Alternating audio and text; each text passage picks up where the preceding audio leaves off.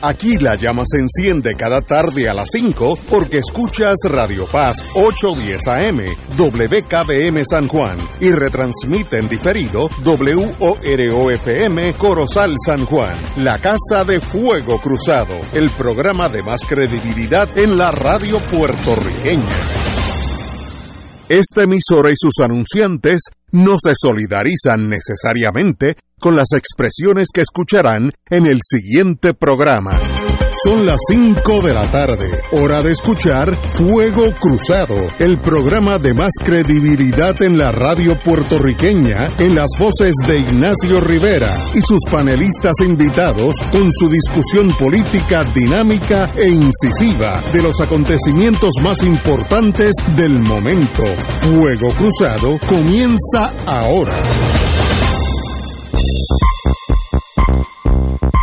Buenas tardes amigos y amigas, hoy es jueves, así que estamos aquí con el planificador que nos, lo necesitamos en horas extras para planificar algo de la electricidad, a ver si eso es posible. Tato Rivera Santana, muy buenas. Saludos Ignacio, saludos José Nadal, Willy en los controles y a quienes nos están escuchando. El senador está aquí conmigo y al doctor Muriente lo estamos esperando, ya dijo que ya estaba llegando por ahí, tal vez como no hay luces pues uno llega más tarde. El semáforo no funciona. Hay tapón, hay tapón por Esa es la vida en el tercer mundo. Una vez que tú te acostumbras a vivir en el tercer mundo, pues más o menos te se, resigna, no, es, que te acostumbres. En transición al cuarto. Va de, tercero para cuarto. Wow, pero ahí estamos. Ahora mismo dice Energía Eléctrica que hay 250 mil abonados sin luz ahora, en este momento. Quiere decir, vamos a multiplicarlo por tres pues 750 mil personas sin luz en Puerto Rico. Hoy, ahora mismo a las 5 y 3 minutos. Obviamente síntomas de tercer mundismo clásico. Pero hay esperanza, yo siempre miro para adelante. Eh, el ingeniero Josué Colón salió del retiro y que se acogió hace nueve años y regresó a la dirección ejecutiva de energía eléctrica con la intención, y cito, de meterle mano a la crisis de generación y los apagones selectivos, aunque de inmediato no detalló acciones concretas para solucionarla, lo cual es entendible porque uno, él no tiene una varita mágica. Eh, este señor dirigió energía eléctrica durante el segundo semestre del 2012 y dejó su puesto, tuvo una controversia con su pensión, que eso es irrelevante. Eh, ¿Tú crees? Digo, comparado con lo, con lo que hay, pues no, no, no, no veo si es, si es importante o no. Eh, pero empezó a visitar las centrales generatrices para conocer de primera mano los problemas que están causando las interrupciones. En esas vistas eh, indicó que hará una evaluación o un assessment del estado de las unidades. Eso se lo puedo decir yo desde ahora. El estado no hay que hacer un tal assessment, eso lo puedo hacer yo ahora mismo. Están bien mal. Todas necesitan reparación. Yo estuve con un ingeniero tengo por aquí un escrito eh, que me explicó el sistema entero y verdad que nosotros estamos bien, aquí, lo tengo. Gracias al ingeniero García, no voy a decir su nombre porque no me ha autorizado. El sistema de electricidad de Puerto Rico, esta señor se dedica a esto. Empieza con una caldera. Esa caldera genera un calor que para nosotros casi incomprensible.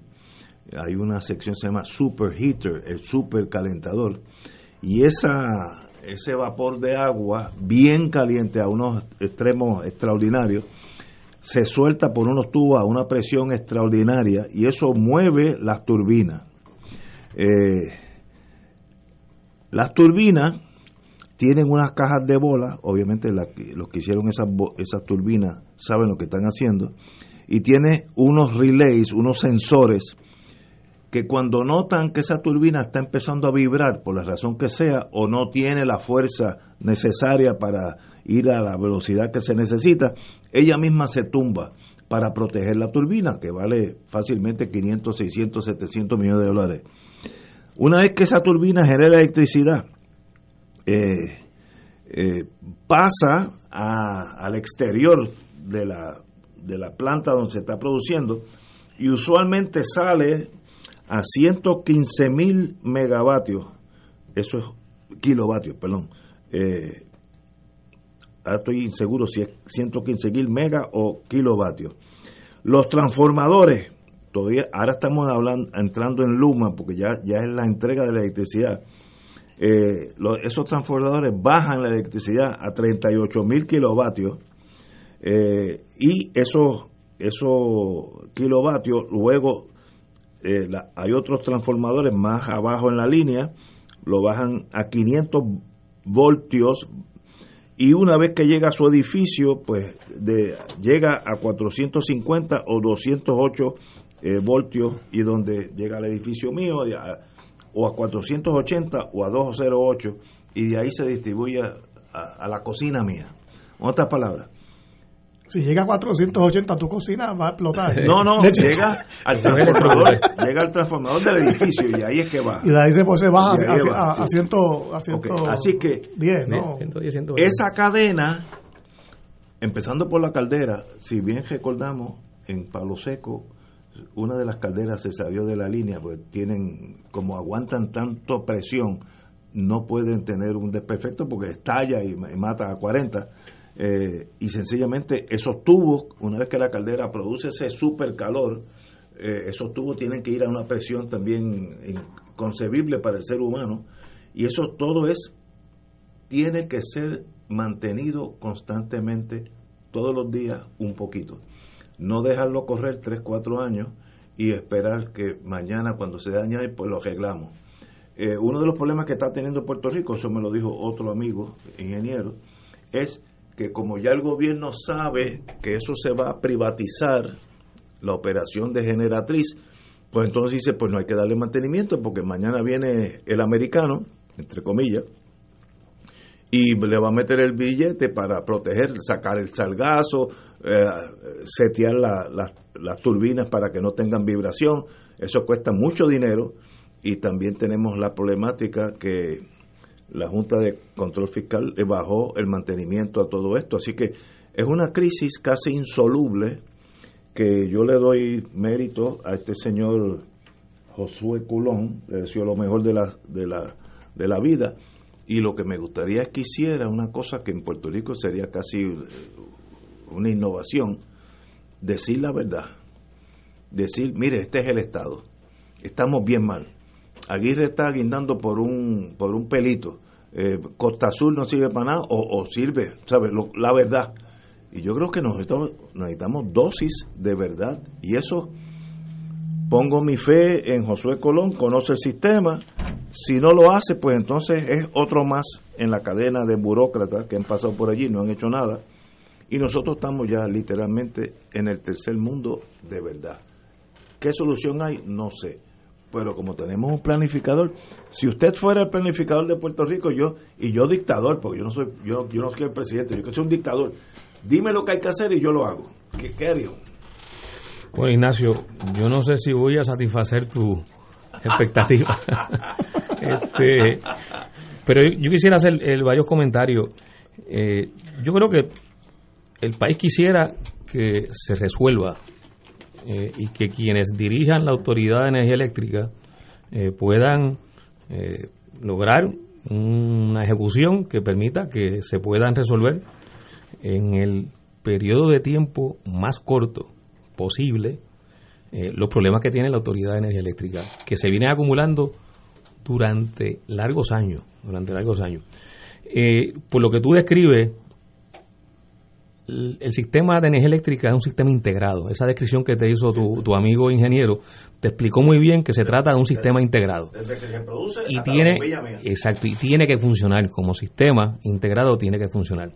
Eh, ahorita voy a comentar por qué hemos cometido errores garrafales como es el, el contrato de Luma, eh, que se le adjudica entonces uno de los componentes más importantes del sistema a una empresa privada que no ha dado pie con bola desde que, desde que entró a dirigir propiamente eh, y legalmente la Autoridad de Energía Eléctrica, aunque estuvo un año preparándose para entrar eh, a dirigir lo que es el sistema de transmisión y distribución.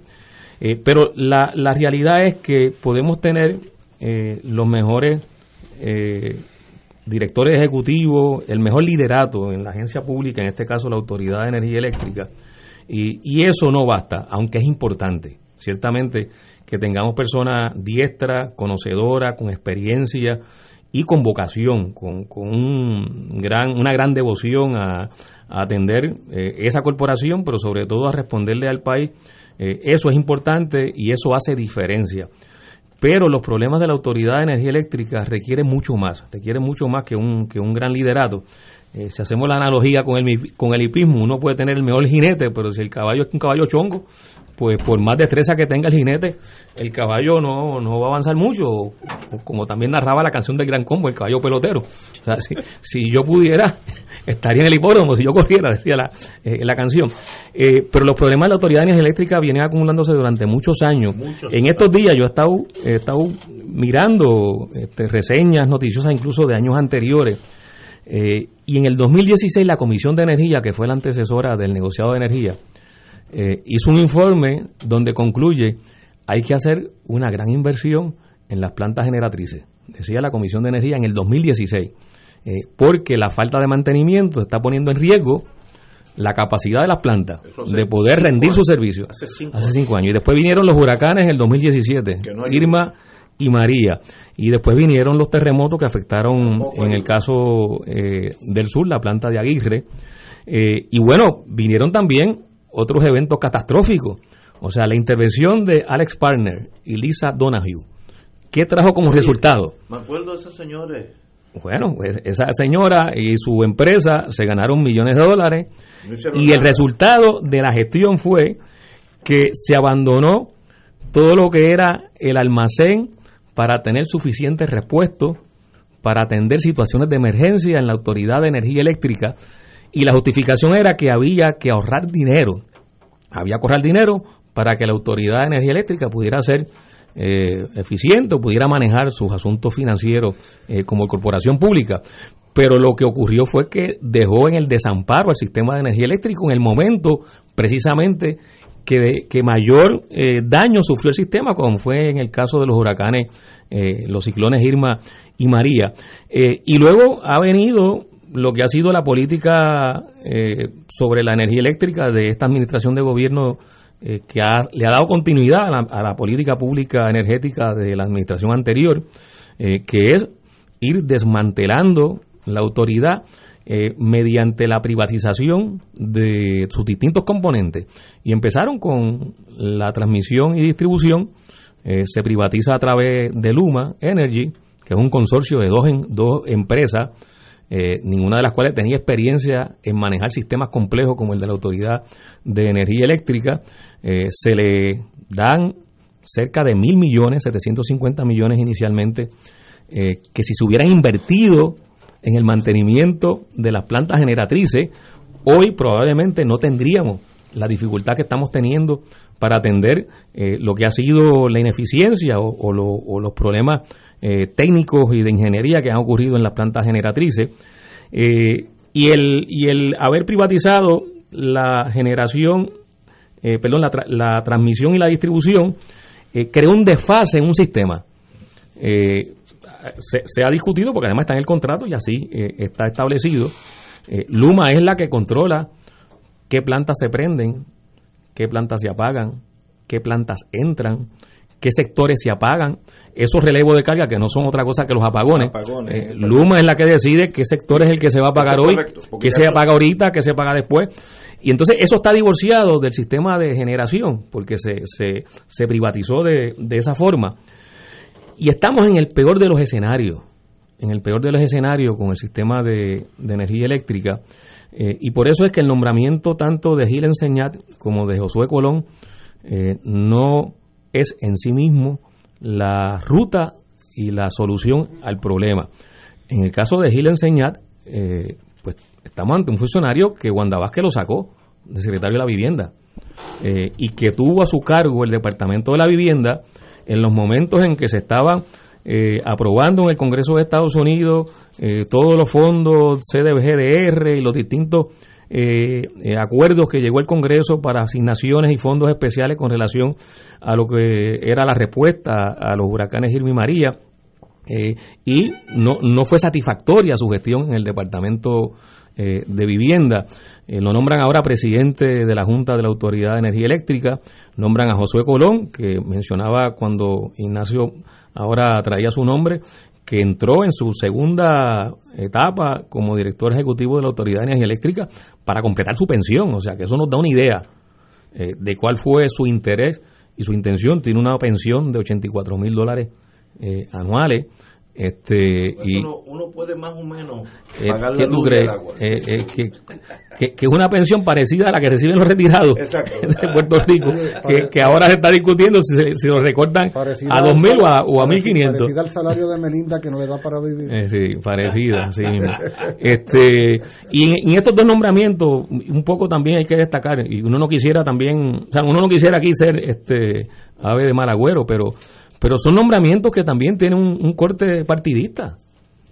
O sea, son dos funcionarios que son eh, claramente eh, miembros del PNP, pero si, si se consiguieran eh, miembros del PNP o estadistas que fueran personas que uno reconociera su capacidad, su, su preparación, pues entonces uno diría, bueno, pues, pues qué bueno, porque lo importante es que se saque adelante esta corporación pública. Eh, pero yo, yo no veo que ahí eh, tengamos un, un, gran acierto eh, con estas designaciones. Ojalá me equivoque, pero no veo que, haya un gran acierto.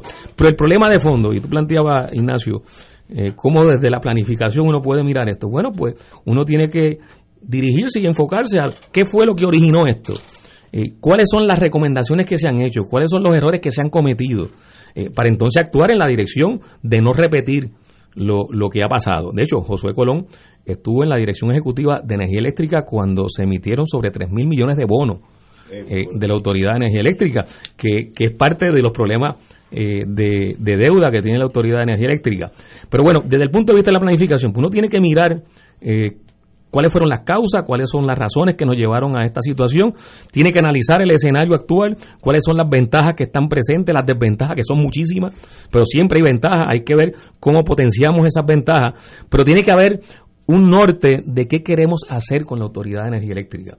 Eh, y ese norte está eh, nebuloso, eh, yo creo que está claro para unos sectores, muy nebulosos para otros, y ese norte, si no está claro, si no se define, eh, correctamente, pues podemos estar incluso recibiendo dinero para invertir en la infraestructura de energía eléctrica y no necesariamente eso va a implicar eh, que mejore todo lo que es el servicio y el sistema de la autoridad eh, de energía eléctrica. Yo pienso, yo pienso que aquí ha habido propuestas que no se han considerado con la justeza de, de que, merece por el contenido que las mismas presentan. Esta propuesta de, de Queremos Sol, que es una propuesta que viene de distintos sectores sociales del país, donde coinciden sectores comunitarios, sectores profesionales, sectores sindicales, eh, y plantean una guía, una, una ruta o un mapa de ruta, como se le llama también eh, a estas alternativas y estos, y estos planes, donde se enfoca todo lo que es la Corporación de Energía Eléctrica de Puerto Rico, tomando en consideración la importancia de ir moviéndonos y, lograr esa transferencia a la energía renovable eh, sin que haya un colapso o haya eh, una anarquía en el sistema, porque podemos hablar de muchas eh, formas de generar energía en Puerto Rico pero tiene que haber un proceso de transición para que ese proceso de transición eh, sea un proceso de transición que no eh, que no sea doloroso, o sea, que no, que no que no cause problemas serios en lo que es eh, lo que merece la ciudadanía, que es recibir el servicio de energía eléctrica con confianza, o sea, con confiabilidad y de forma permanente. y esa propuesta, pues, está ahí y, y, de hecho en muchas ocasiones se menosprecia. y incluso esa propuesta llega a establecer parámetros y metas específicas de, de cuánto podemos ir avanzando en la sustitución de los hidrocarburos como combustible para, para generar energía eléctrica con fuentes de energía renovable. Eh, hay propuestas específicas de cómo lograr que esa energía renovable pueda ser del menor costo posible, con el menor impacto ambiental. Eh, posible. De hecho, en el caso de, la, de las placas solares, lo que se propone es que éstas se instalen en los techos de, de la residencia. En Puerto Rico hay sobre un millón de residencias, sobre un millón de techos en Puerto Rico, sobre los que se pueden instalar eh, los paneles y los sistemas fotovoltaicos y no impactan terrenos agrícolas, no impactan terrenos rústicos ni sistemas naturales porque están sobre los techos de residencias y estructuras ya construidas, y ya están impactados, claro. Eh, y está el cálculo de cuánto generaría en, megavatios en la instalación de estos sistemas eh, fotovoltaicos, igual el uso de otras fuentes de energía como la fuente eh, eólica, que es la de viento, y están identificados incluso en Puerto Rico los lugares donde es más eficiente instalar los sistemas de, energía eólica, y está la, la hidrológica, que son menos de una cantidad eh, menor, la que la que tienen que ver ¿verdad? con las corrientes de los ríos y que en el, en el pasado se utilizaron mucho y que no se pueden descartar porque sí están ahí y pueden generar eh, un por ciento de, energía eléctrica eh, que se sume a lo que generan las otras fuentes. Le está, está la oceanotermal que no se ha explorado mucho en Puerto Rico, pero todos los estudios que se han hecho, incluso por el Departamento de Energía de Estados Unidos, indican que hay un gran potencial de la energía oceanotermal en el sureste de, de Puerto Rico. O sea, son fuentes de energía renovable que nos las brinda la naturaleza a nosotros, que nuestra geografía nos crea condiciones, condiciones idóneas para su aprovechamiento. Para dar un ejemplo, Tú lo mencionabas, Ignacio, aquí en otro programa. Alemania es uno de los países que más ha desarrollado la energía solar, que más instalaciones de energía, de celda fotovoltaica tiene, y el promedio de sol diario en Alemania es mucho menor que en Puerto Rico. pero mucho menor que en Puerto Rico. Eh, y nosotros que tenemos, de hecho, también está estudiado con precisión cuántas horas diarias tenemos en Puerto Rico eh, de sol, incluso por regiones en Puerto Rico, para incluso identificar en qué área hay más oportunidades de generar energía a través de las placas eh, solares, de las placas fotovoltaicas. Y que en el trópico, pues eso es consistente. todo el año. Lugares que muy al norte o al sur, en, en, su invierno, pues no tienen muchas horas de, luz al día. Entonces, todo ese proceso de transición eh, está recomendado. Desde luego que hay que mejorarlo, que hay que añadirle, que hay que hacer algunos, algunos eh, estudios adicionales, pero lo que es el esquema principal, con, con detalle, eh, pues está eh, señalado en este tipo de propuestas. Eh, ahora, por la ruta que va el gobierno de Puerto Rico no es, definitivamente. esa no es la ruta que puede llevar a la salida de la crisis que tenemos en el sistema de energía eléctrica. lo que está planteado es vender la generación a finales de este año. eso, el proceso empezó el año pasado, a finales del año pasado, que se hizo la convocatoria para las cualificaciones, lo que es las, los RFQ, eh, las siglas en inglés, donde las empresas someten sus cualificaciones y se supone, según el cronograma, incluso contenido en el plan fiscal de la Junta de Control Fiscal, que a finales de este año se empiecen a seleccionar las empresas que van a privatizar. bueno, pues, pues, pues, a mí me parece que con la experiencia que hemos tenido con Luma, ¿cómo se puede insistir en esa ruta? ¿Cómo se puede insistir en, en esa ruta? Eh, y, se siguen trayendo argumentos que, que, no son los argumentos, digo, son argumentos eh, realmente eh, flojos para ponerle algún tipo de adjetivo. incluso utilizando la experiencia de Estados Unidos, que a mucha gente le gusta utilizar. En Estados Unidos el 63% de las corporaciones de energía eléctrica son públicas. El 63% es pública. O sea que esta panacea de que lo privado es lo que va a atender y resolver como arte de magia los problemas de la energía eléctrica, incluso en Estados Unidos, no se sostiene con esa estadística que acabo de mencionar.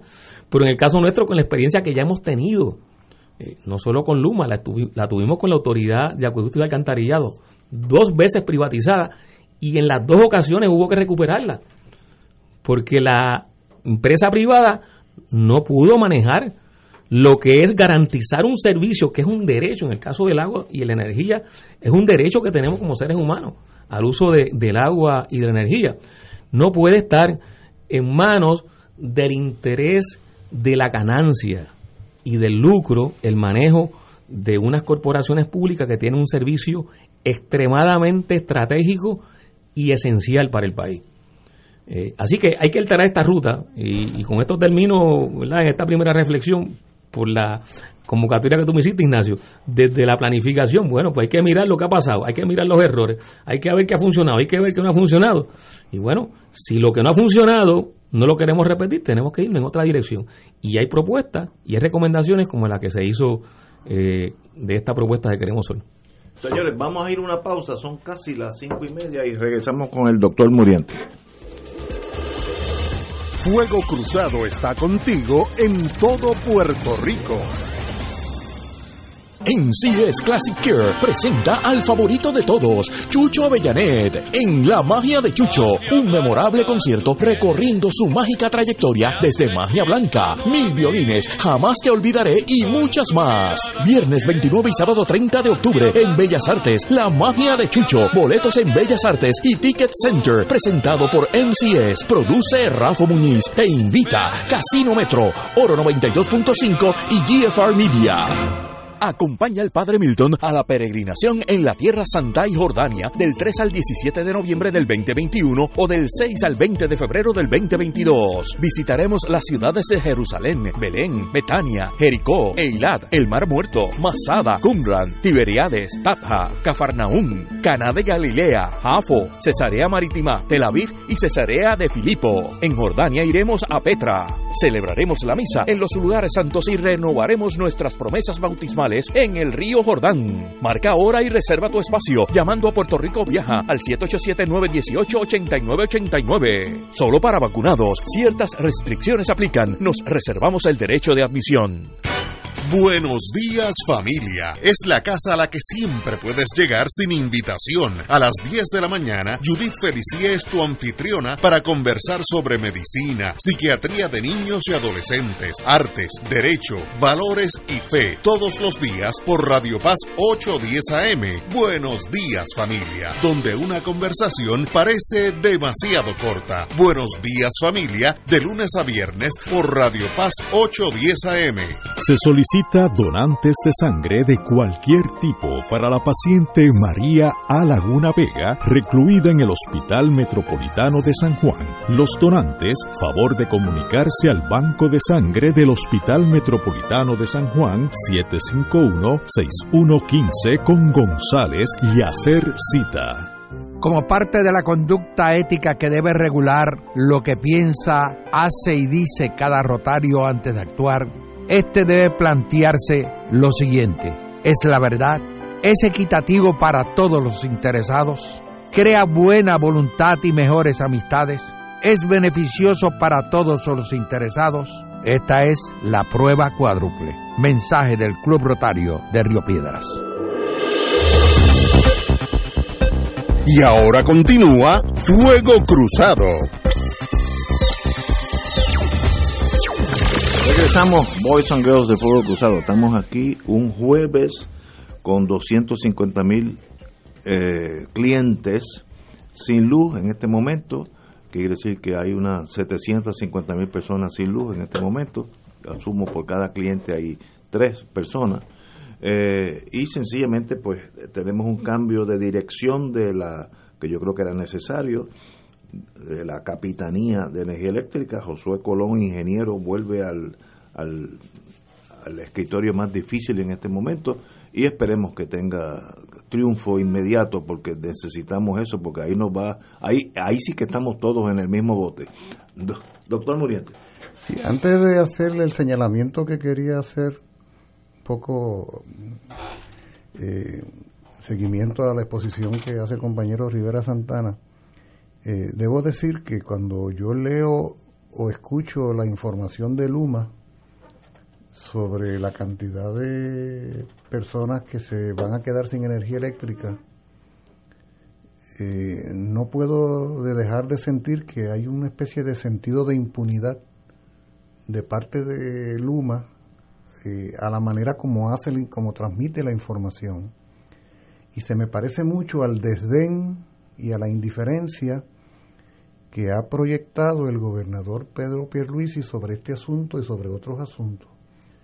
O sea, no se trata meramente de que me digan eh, que va a suceder algo. O sea, uno quisiera esperar alguna explicación razonada y sobre todo uno quisiera escuchar que hay una preocupación de la institución en resolverle la vida a los ciudadanos. Entonces, aquí llevamos varios días de angustia me he topado con la realidad con mis alumnos y alumnas, la cosa más tremenda. Eh, bueno, en la católica tuvieron que suspender las clases ante la incertidumbre de, sobre todo como hay tantas clases que son en línea y de repente se va la luz y entonces con el teléfono se queda sin carga, bueno, es la locura. Y uno quisiera, o sea, yo creo que la ciudadanía además de poder saber lo que está sucediendo, quiere, quiere saber dos cosas. ¿Por qué suceden las cosas? Y quisiera escuchar de las autoridades o de las instituciones que tienen en sus manos el asunto alguna expresión solidaria y de deferencia y de respeto a la comunidad. Y yo veo con ese desdén que Luma te dice todos los días, ah, no te preocupes, los que se van a quedar sin luz esta tarde y noche van a ser eh, un cuarto de millón de abonados que multiplicado por tres, como tú decías un rato, que te venía escuchando, son nada más 750 mil personas en un país de 3.5 millones. Eh, un poquitito. ¿eh? Y además no sabemos cuántas horas son, si dos, si tres, si cinco, si diez. Así que si usted tiene que votar algo de la nevera, aproveche y vótelo desde ahora. Báñese temprano y sepa que no puede estudiar con sus hijos esta noche. ¿Ah? ¿Y, ¿Y dónde quedó la preocupación social de las instituciones, empezando por el propio gobernador? Yo he escuchado alcaldes del PNP, lo he escuchado en estos días, Sí. haciendo una caracterización de Pietro Pelusi como el tipo más indiferente. Y uno decía, creo que es el de San Sebastián, es evidente que Pierluisi no es candidato al 24, decía él, pensando en la lógica electoral. Porque si fuera candidato estaría preocupado, aunque fuera por razones oportunistas. El de, el de Naranjito dijo algo parecido. También dijo algo parecido. O sea, ¿cómo es posible que tenga ese desdén, esa indiferencia ante los problemas de la sociedad? Pues tal para cual Luma y Pedro Pierluisi. Hago esa observación porque uno no puede menos que reaccionar ante la insensibilidad frente a los mil problemas que enfrenta nuestro pueblo. Eh, eh, tú hablabas de planificación, Ignacio, y, el compañero Rivera Santana hace un gran esfuerzo por hacer una caracterización de propuestas razonada ¿no? y profunda, que tiene que ver específicamente con, con el tema de la energía, pero que tiene que ver con la vida en su conjunto. Imagínense ustedes, cuento esta, esto es una pequeña digresión porque quiero tocar otro asunto, pero ayer me tocó viajar desde la ruta de Arecibo hacia acá. En el kilómetro 28.8, que más o menos la jurisdicción Manatí Vega Baja cerca, estaban, me, me dio la impresión de que arreglando un, un puente allí, algo. Había un carril que estaba obstaculizado. Kilómetro 28.8. 5 de la tarde. Hora de salida de trabajo en un país donde buena parte trabajan a kilómetros de distancia de sus hogares. Porque falta de planificación precisamente. He contado hasta el peaje ese de Buchanan que llaman. 20 kilómetros de tapón. 20 como dicen por ahí, bumper con bumper. Ah, y eso era hasta el peaje. Seguía Ah, porque hacia el, San Juan. el- el arreglo era en dirección San Juan Arecibo. San Juan Arecibo Tú la estabas, gente- de- tú estabas del otro lado. Por suerte. Por eso, por- pero- No. Eso fue lo que te permitió. No. No, y por eso fue que pudiste contar Claro. el tapón. eh, me. No, yo iba con. Yo tendría coraje, no sé ni contar. No, no, estaría aquí hablando malo, estaría hablando malo. Oye, no, lo que, lo que yo decía.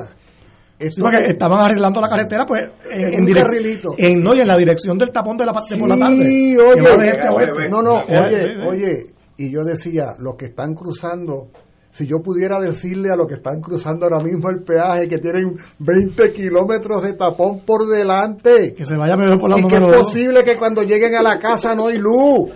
¿Tú te imaginas estar, oye, tres horas en un tapón para que llegue a tu casa de noche sin haber cenado, que no haya energía eléctrica, que tus niños y tus hijos y tus hijas no hayan podido hacer las tareas? Para oye, para pensar que al otro día tengo que levantarme a las cinco y media igual, como lo tengo que hacer de lunes a viernes, para poder regresar al mismo sitio. Y después quieren que seamos felices, y después quieren que no haya violencia conyugal o violencia familiar con este disloque extraordinario. Mira que va mucho más de la cosa energética en el sentido de la electricidad. ¿Tú sabes qué aportación estaban haciendo esos decenas de miles de carros en 20 kilómetros de tapón al cambio climático? Imagínate. ¿Tú sabes cuántas toneladas de, de- de gases tóxicos, de monóxido de carbono se estaban lanzando? Oye, y estoy hablando de estos 20 kilómetros y no estoy pensando en, en la ruta Ponce-Juanadía y no estoy pensando en la ruta Mayagüez a la zona sur. No, de San Juan Cagua. San Juan Cabo, o sea, óigame, y tú hablas de planificación, Ignacio, y estamos hablando de energía. Este es un país mal hecho por todas las esquinas que tú la agarres, hermano. Entonces, yo estoy tratando aquí de hacer síntesis de la exposición abarcadora que hizo el compañero Rivera Santana Me parece que, que aquí, para contestar la pregunta que tú nos lanzas, Ignacio, la primera cosa que hay que decir, como creo que el compañero Rivera Santana ha señalado acertadamente, ¿qué es lo que no debe hacerse? Que no, que, que se está haciendo que no debe hacerse. Uno, la privatización de un patrimonio que es el pueblo de Puerto Rico, habida cuenta de que en el momento en que se privatice, la lógica del privatizador no es el servicio, sino el lucro. Ah, cuidado, es el lucro, no es el servicio, no hay responsabilidad social, el dueño privado lo que quiere es ganar plata. Y el otro que está directamente vinculado y tiene que ver directamente con contaminación, con mal uso de recursos, es el tema del petróleo como principal fuente energética. Claro. O sea, yo no veo que en este debate que se genera en estos días y en días pasados, nadie replantee lo que se supone que sea una responsabilidad que haya asumido los gobiernos de este país los pasados 20 años.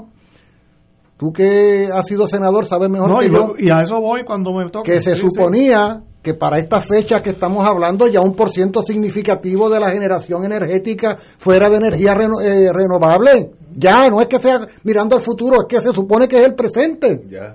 Entonces, evidentemente que las opciones, las opciones caminan, porque como decía el compañero Rivera Santana, aquí no podemos decirte de qué tuerca va con qué tornillo en la precisión exacta, pero podemos decirte que cuando tú eres dueño de algo, pensándome pueblo, yo lo protejo, yo lo defiendo, yo lo uso correctamente, por lo tanto es la recuperación del patrimonio energético, que es la espina dorsal de cualquier economía moderna. De eso se trata. Y lo otro el fortalecimiento, como señala el compañero, de la energía renovable, todo eso se ha quedado engavetado. No hay plan. No hay plan para nada, no hay, no hay un plan para nada. Eh, y, una última cosa que yo quiero decir, porque eh, a, veces estos señores piensan que este país es lo que es un, una montaña de imbéciles. Eh, yo quisiera que alguien me explicara, habida cuenta de que efectivamente el servicio de energía eléctrica ha venido adoleciendo de fallas por múltiples razones, muchas de las cuales son provocadas precisamente para justificar la privatización, pero vamos, explíqueseme cómo es que ha habido un agravamiento tan enorme de la realidad energética de este país precisamente desde el primero de junio. O sea, yo quisiera entender eso. Ha pasado junio, ha pasado julio, ha pasado agosto, ha pasado septiembre, mañana comienza octubre y desde que llegó Luma, lo que ha habido es un despelote que no para. ¿O se me va a decir que fue casualidad el agravamiento del sistema energético justamente el primero de junio cuando... Ah, como empezó la temporada de huracanes, pues huracanada la presencia de Luma. Oye, es evidente la ineficiencia de estos señores, la insensibilidad ¿ah? y la falta de, proactiva de sensibilidad social para enfrentar una situación. El ciudadano promedio en Puerto Rico y en cualquier parte del mundo a quien se le explique con sensatez y sentido de responsabilidad social cuando hay una limitación, un problema, lo entiende.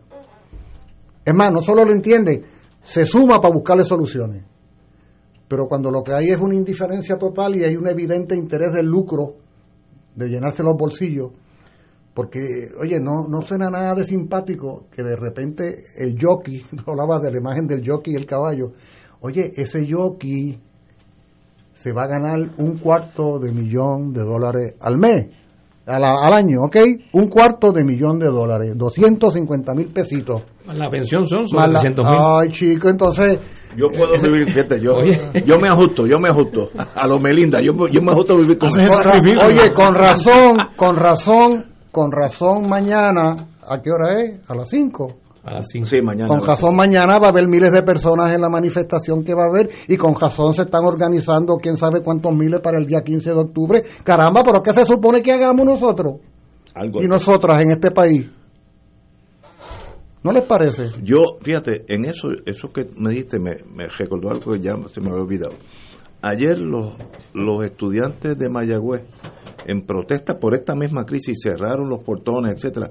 Yo considero que eso es excelente. Los, los estudiantes no pueden ser una cosa amorfa, que no exista, que estén en sus libros, en una biblioteca, en este caso sin luz, pero en una biblioteca, sino ustedes son parte del país y qué bueno que salgan los ingenieros futuros y se quejen yo no había visto eso hace como en 10 o 15 años. Los estudiantes estaban como apagados. Qué bueno que salgan y protesten y marchen, ya sea mañana o el 15 de octubre. ustedes son parte de, la solución, no el problema. Así que, que bueno, me sentí muy complacido que volvimos a tener aquella aquella actividad estudiantil pro reforma, la que ellos decidan. Yo no tampoco quiero decir que yo tengo la solución. Eh, de verdad, es algo que, que se me hace difícil pensar qué hacemos. Pero tenemos aquí un señor que puede legislar y que ha legislado. Si usted estuviera. No, ya no puedo, pero. No, no, pero yo sé que usted está adentro. pero está adentro, como yo digo. Diga usted, José Nadal. Bueno, pues por ahí es que voy a comenzar, eh, porque Julio trajo el tema muy acertadamente. Eh, ya la legislación que, rige este tema de la, energía en Puerto Rico eh, es una legislación excelente, la que existe, la que se ha aprobado. Hay una ley de cooperativas de energía que se aprobó para impulsar eso en Puerto Rico, como está haciendo Casa Pueblo, en adjunta, pero no se ha implantado, no, no, ha habido el liderato para hacer algo con esa ley. Hay una ley que prohíbe la política en la Autoridad de Energía Eléctrica y en acueductos, pero no se hace cumplir la ley, que tiene unas penalidades por cualquier actividad de índole político dentro de cada una de estas corporaciones públicas. Hay una ley que exige que para el 2025 el 40% de la energía sea renovable, solar o de viento. Repítete eso, por favor. Para el 2025. Oíste bien. ¿Qué, por ciento? Y, 40. Y tú sabes y tú sabes que no va a pasar porque no, no, ha habido liderato para hacer cumplir la ley. No está ni en la ley 120 del 2018. Sí, correcto. Que, sustituyó la anterior. Que, y para el 2050 se supone que sea 100%. Ay, bendito, pero. Bueno, pero, pero que eh, ya todo esto que queremos, que el mundo ideal de las cooperativas de energía, de las placas sobre los techos de las casas, ya, ya hay el andamiaje legal que, que busca que suceda eso, pero no hay liderato para hacerlo, ¿ves? Eh, eh, y, ya tú sabes por dónde se han pasado estas leyes, que costó mucho trabajo aprobarlas y, fueron eh, discutidas a la sociedad con todos los grupos. Oye, en los Estados Unidos hay casi mil cooperativas de energía. Y aquí en Puerto Rico, ¿por qué no hacemos eso?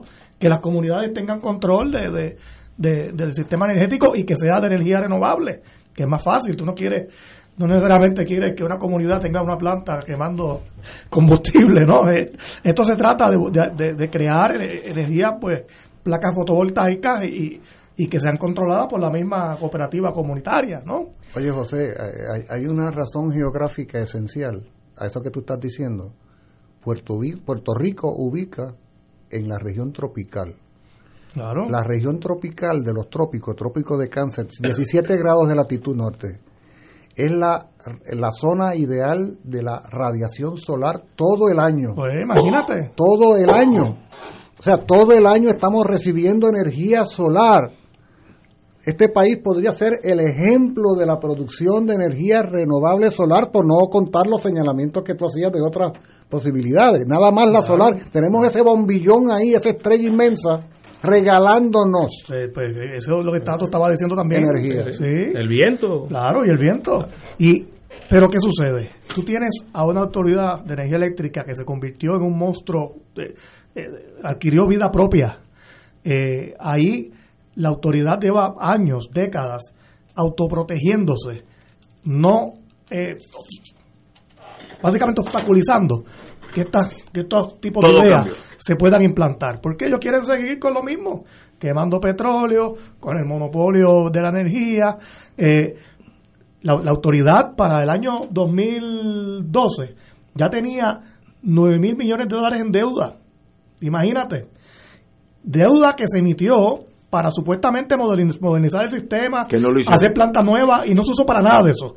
Le mintieron a los bonistas, le mintieron por años a los legisladores, a los gobernadores les mintieron y el dinero nunca se usó para lo que era. Y en esos años tuvo José Colón, precisamente. sí. José Colón era director ejecutivo. Es cierto.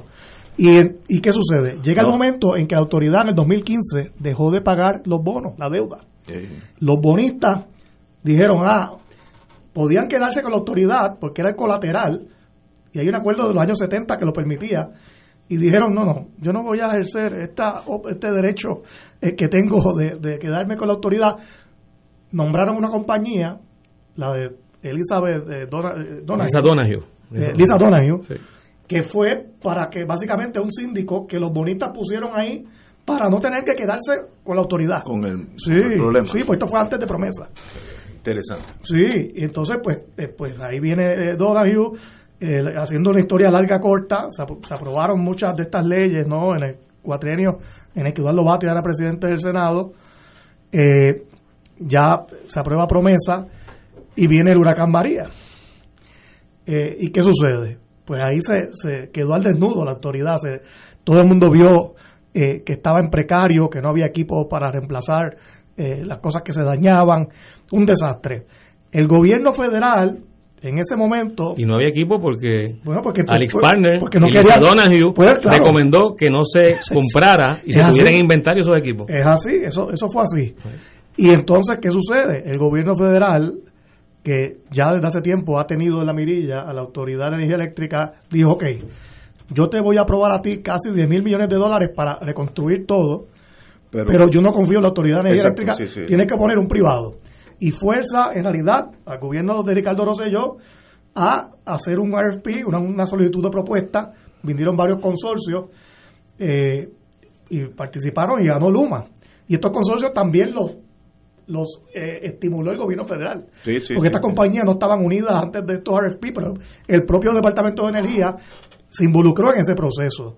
Y ahí es donde estamos, ¿no? Luma, eh, a cargo de la distribución y transmisión, no de la generación, eh, obviamente ha probado ser en estos meses que lleva, eh, pues bastante ineficiente y muy pobre en la comunicación.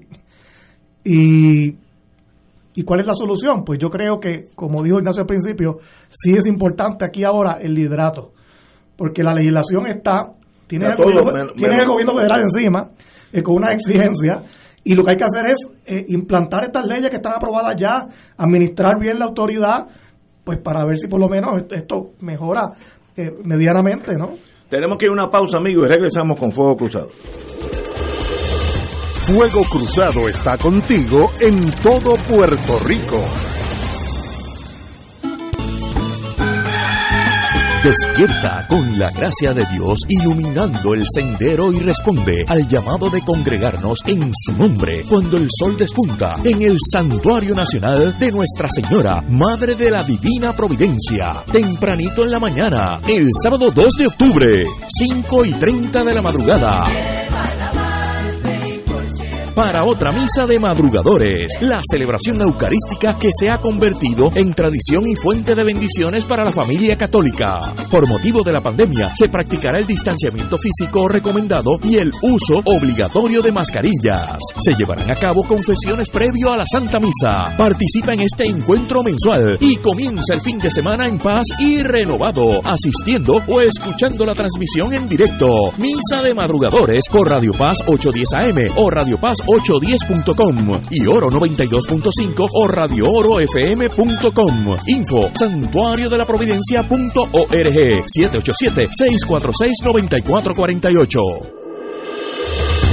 Fuego Cruzado, el programa de más credibilidad en la radio puertorriqueña, es ahora la tribuna abierta de análisis noticioso, con diversas perspectivas que exploran el trasfondo de lo que acontece a diario y cómo nos afecta. Escucha Ignacio Rivera y sus panelistas invitados de lunes a viernes en Fuego Cruzado en transmisión diferida a las 10 de la noche por Oro 92.5 FM. 2.6 millones de autos en Puerto Rico. Algunos de ellos con desperfectos. Autocontrol. Tu carro. Tu mundo. Tu mundo. Tu mundo. Ahora, de 12 del mediodía a 3 de la tarde. Por Radio Paz 810 AM y Radio Paz 810.com. Saludos familia de Radio Paz, mi nombre es Jafet Marrero. Y yo soy Eric Rosario. Ahora puedes escucharnos todos los sábados a la 1 pm en Podcalizando, La conversación que no tuviste después de misa. un programa para toda la familia. Búscanos en las redes sociales como Influenzando y recuerda, Hagamos viral a Jesús.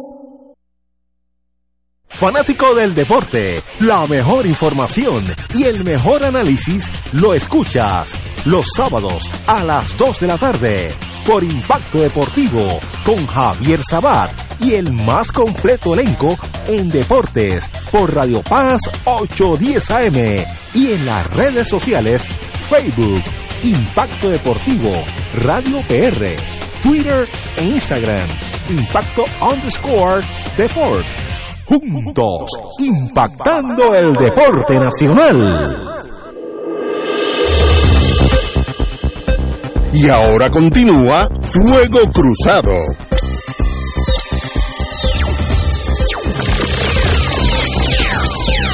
Amigo, amiga, eh, yo no puedo mucho más que añadir a los compañeros en torno a esta crisis energética, excepto dos cositas. Yo no creo que en Puerto Rico existe un plan para manejar este problema. Y lo digo con la sinceridad que quiero tener conmigo mismo.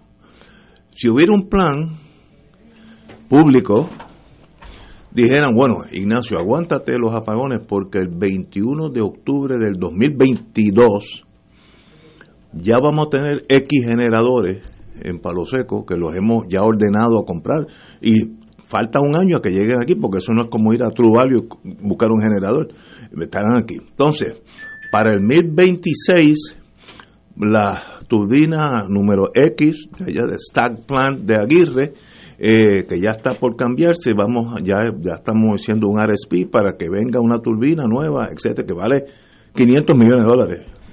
Es lo que estoy diciendo. Ok.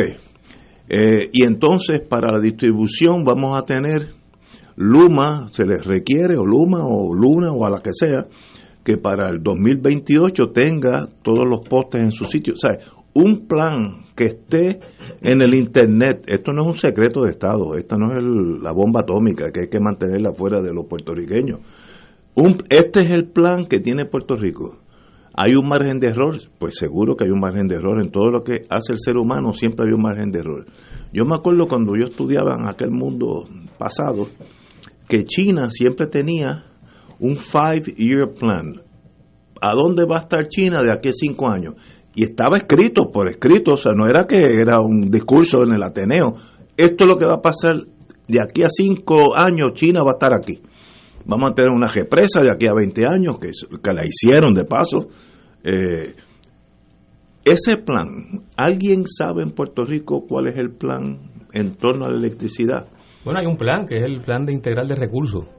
Este, que, bueno, es el plan oficial del gobierno y que se supone que supervise y Pero- pero el un- negociado de energía. Pero hay un plan Ahora, que yo diga, ¿qué va a pasar de aquí a cinco años?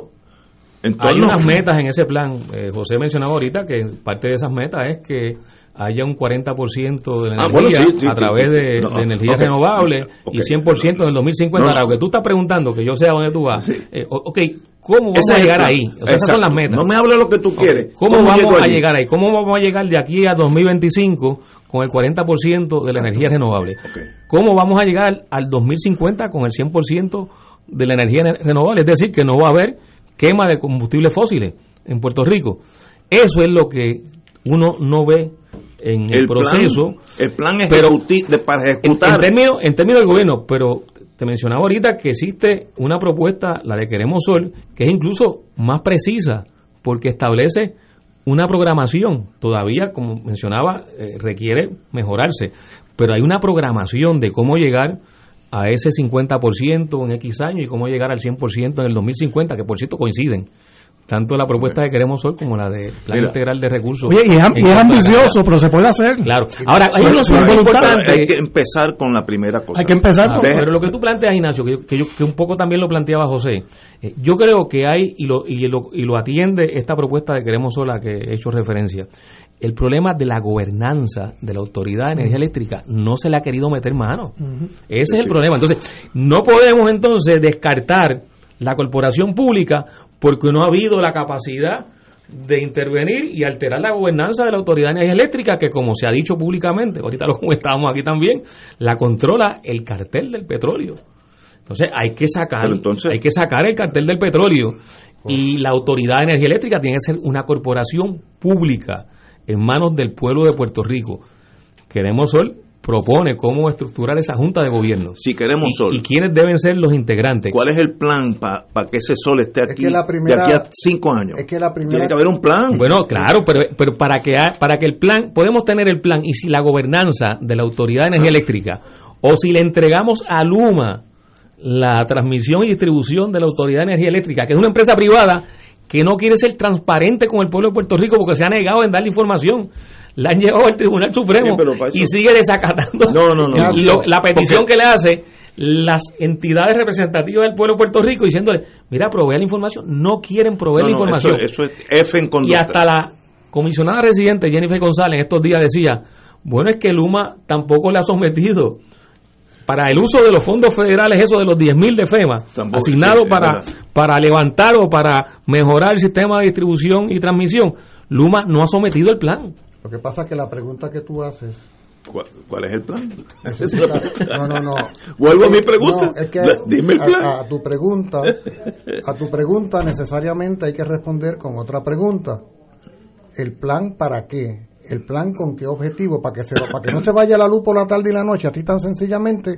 ¿O estamos hablando realmente de una situación más compleja y abarcadora y? Cambiar al sol, O sea, cambiar al agua, pero hay, un plan. Por eso, pero es que lo que pasa es que tú diseñas un plan conforme la voluntad que tú tengas Sí, sí, de transformar situaciones.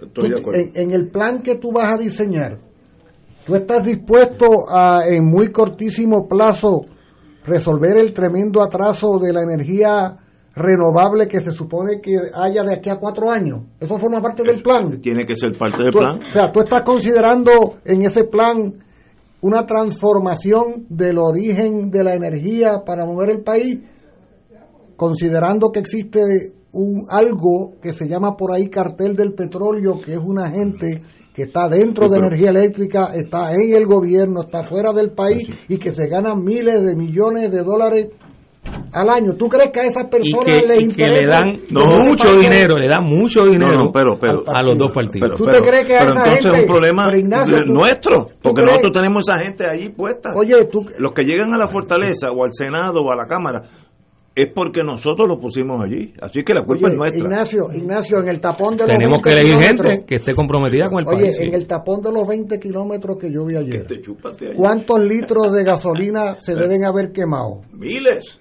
¿Tú crees, ¿Tú crees que a las compañías petroleras les interesa No. que haya transporte colectivo cuando en varias horas se llenan los bolsillos con un tapón de 20 kilómetros? ¿Tú crees que de veras ellos pero, interesan? pero para eso es que tú eres gobernador y tú llegas a la fortaleza. Para eso se No, supondría. No, no, no, supondría. no en, en- en- estoy hablando en, términos figurados. Tú no llegas allí para ir a fiestecita, eso lo puedo hacer yo. Necesitamos un ejecutivo. Un ejecutivo que diga. que tenga el valor, Mira, que tenga la el- capacidad, que tenga el si el- compromiso y si el ejecutivo y es que el no tenga dedos amarrados. Y si el ejecutivo es el presidente de uno de los partidos que recibe dinero del cartel del petróleo. Pues hay que tener el palo de mango mío que ha estado inactivo por muchos años, hay que ponerlo activo, porque es que no no hay solución o una Oye, lo que- revolución. Lo que, estoy queriendo plantear, Sí, Ignacio, que hay es que- que, hay que tomar acción. oye, el- la idea de un plan va acompañada de los paradigmas, de los propósitos y objetivos que tú piensas para que un plan se diseñe y se implemente. O sea, es un, estamos hablando de un plan que transforme dramáticamente la generación de energía en el país. Estamos hablando de un plan que incluya la recuperación del sistema de energía eléctrica para el pueblo de Puerto Rico. Estamos hablando de un plan donde cada año haya menos quema de petróleo y combustible fósil en Puerto Rico para generar energía. ¿O de qué planes? Porque hay planes y hay planes. Pues yo creo que no hay ningún plan. ¿Tú crees que, tú no crees hay que ningún Luma, plan. ¿Tú crees que Luma no tiene su plan? Bueno, ¿Tú crees que los privatizadores no, tienen pero, su plan? pero el gobierno, yo- el yo- gobierno somos Yo no nosotros. tengo duda de que Luma tiene su objetivo. Un plan. Ah, claro, Muy bien, claro, pero para eso es- planificado, para eso es que- No, claro. Para eso es que Pues, el gobierno claro. tiene que ser el timón de la nave. Si no, tú estás de más. Pero tiene que tomar el control. No, o sea, no, aquí lo sí, que se ha sí. hecho es delegar, no, no vender, entregar, entregar el control de una, de una corporación pública a un sector. Señor, tenemos sector que ir. privado. Vamos a una pausa, son las 6 de la tarde y de paso a las seis y media tenemos una invitación de Charles County en Maryland en español de la doctora María Navarro, superintendente de las escuelas, como secretario de educación de, de ese county en Maryland, que están buscando maestros y maestras puertorriqueños, así que vamos a hablar con ella a las seis y media en español. Fuego Cruzado está contigo en todo Puerto Rico. Aquí la llama se enciende cada tarde a las 5 porque escuchas Radio Paz 810 AM, WKBM San Juan y retransmite en diferido WOROFM Corozal San Juan, la Casa de Fuego Cruzado, el programa de más credibilidad en la radio puertorriqueña.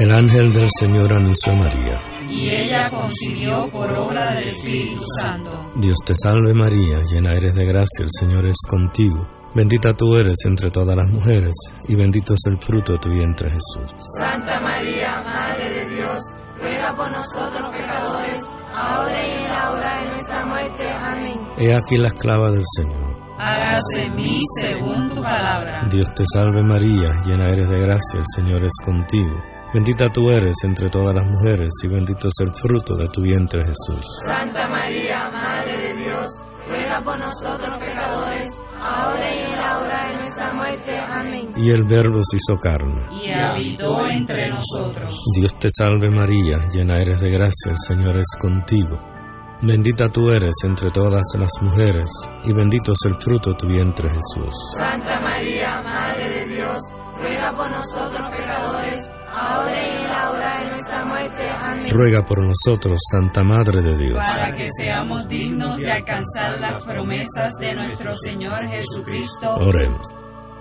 Derrama, Señor, tu gracia sobre nosotros, que por el anuncio del ángel hemos conocido la encarnación de tu Hijo, para que lleguemos por su pasión y su cruz a la gloria de la resurrección, por Jesucristo nuestro Señor. Amén. Gloria al Padre, al Hijo y al Espíritu Santo. Como era en un principio, ahora y siempre,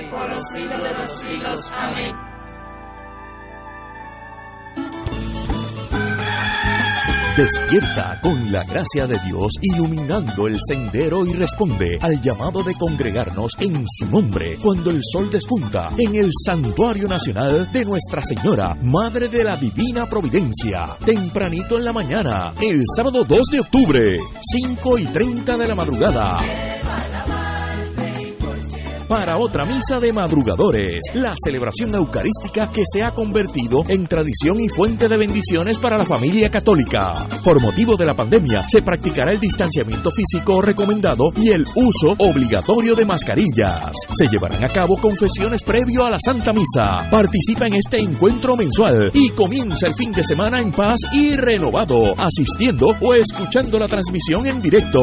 Misa de madrugadores por Radio Paz 810 AM o Radio Paz 810.com y Oro 92.5 o Radio Oro FM.com. Info santuario de la providencia.org 787-646-9448.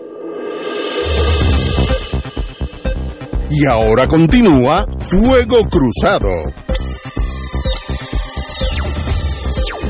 Amigos, amigos, regresamos a Fuego Cruzado. Bueno, vamos a cambiar ahora de lo bien crítico a un embeleco. Eh, los cabilderos por la estadidad. Eso nunca tuvo mucha razón de ser, pero ahora de verdad es una película de Charlie Chaplin, aquella de antaño, porque es algo extraordinario. Yo me gozo leyendo toda esta cosa. Una de las delegadas, la señora Elizabeth Torres, dice que no hay razón para la existencia del grupo ni el gesto que, ni el gasto que implica. Eso nada que eligieron para ir para allá eso. y dijo, eh, cito, mantener esta delegación viva es un acto de traición al pueblo. Me sonó a, digo, no, a Stalin, algo así, una cosa. Esta muchacha se nos ha ido por encima de los gandules. Ah, que tienes razón, eso es aparte, no estoy diciendo si tiene los méritos, es que me está extraño que alguien del PNP, con ese puestazo, con ese dinerazo, que, es casi una pensión vitalicia, porque no hay mucho que hacer, tire todo eso y arremeta contra el establishment PNP, que eso requiere cierto valor, porque sabe ella debe saber lo que le viene para encima, ¿no? o lo que le puede pasar. Eh, ella denunció que no hay razón para mantener en funcionamiento el grupo de seis funcionarios electos para promover la estadidad y le solicitó a Pierluisi que impulse su disolución. Ella misma quiere que, la de- que, que di- disuelvan el grupo. Eso no te está raro, tú que vienes de ese mundo. Yo, yo no, yo no entiendo, ¿Qué sinceramente. pasa? ¿Qué pasa? Ahí- Pero, porque, pero si quiere que, que, que, que, pues, se elimine el grupo, pues para eso renuncia. Por eso. Pero ¿para qué te quedas cobrando de un grupo que estás diciendo que no sirve para nada? En lo que el H va y viene. Yo no entiendo, sinceramente, no, no. No entiendo y coincido. Este, esto, esta comisión de, de, de, la estadidad, de estos más llamados congresistas a la sombra, que no son otra cosa que, cabilderos eh, con, con sueldos cómodos, ¿no? Pagados por el pueblo de Puerto Rico, eh, sin ningún poder, no van a resolver absolutamente nada sobre Puerto Rico allí en Washington. Como, como no tienen ningún cargo federal, pues ellos allí al Congreso entran como visitantes, como turistas. Eh, y en realidad, ¿qué, qué van a decir ellos allí? No, no hay manera que va, sacar citas con, con los ayudantes de los congresistas y cuando lo- y cuando ya los hayas visto a todos, ¿qué vas a hacer? Porque, ¿Qué vas a hacer? ¿Estás, ye- pero- estás yendo allí para almorzar en la cafetería del Congreso y pasar el día allí tomando café? Yo no, yo verdaderamente no, no- nunca he entendido para qué se le paga a estas personas que no que ni siquiera vive- viven allá, de ningún, to- salvo Pero- Ricardo lo sé yo que ya vivía allá. Eh, ni- todos han manifestado que se van a quedar viviendo en Puerto Rico. Yo, bueno, pero pero ¿qué clase entonces de congresista eres? no Este, y ni siquiera haces el esfuerzo por mudarte a Washington. Y Pero como se le pagan los viajes. para colmo le, le pagan, Sí. tienen 30 mil dólares de, de, de estipendio para viajes eh, y hoteles. Y bueno, pues, comida. Sí. Sí, pero lo que está pasando es importante. ¿Qué, ¿Qué pasa dentro de ese grupo que debía ser homogéneo? Lo que está pasando es importante. Bueno, Lo- es una mira, ya que estamos hablando de electricidad, Lo que está pasando es bien importante porque una cosa es que cualquiera de nosotros emita juicio sobre el partido de gobierno y punto, gestiones. Claro. Y otra cosa es que desde adentro, personas tan íntimamente vinculadas eh, hagan unos reconocimientos tan contundentes. Y no me estoy refiriendo únicamente a la ciudadana Elizabeth Torres, sino que se da la situación de la coincidencia de la demanda que ha radicado el expresidente Ah, sí. de la Universidad de Puerto Rico, el Sí, doctor Jado, que es un miembro del Partido Neoprogresista, que por eso fue designado presidente. Oye, entre las argumentaciones del No, cosas muy expresidente serias, del doctor. Haddock, él habla de la manipulación de la que él estaba siendo objeto Sí.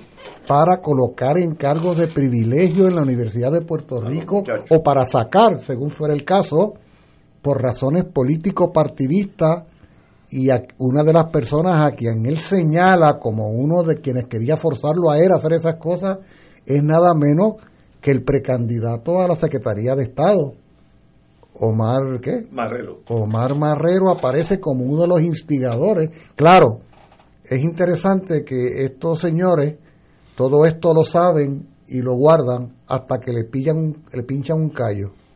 Cuando le pin- cuando le pinchan un callo, entonces hablan porque tienen un expediente de su propio partido para cuando no me quieras mucho y zumban Y la, y la salida fue y- sorpresiva de, de Haddock, a matar. nadie Claro, pensaba que, que- claro, lo que sucede es, lo que sucede es que la presidencia de la Universidad de Puerto Rico no es otra cosa que un sello de goma de la Junta de Gobierno de la Universidad de Puerto Rico que es designada en su gran mayoría impuesta por el gobernador de turno.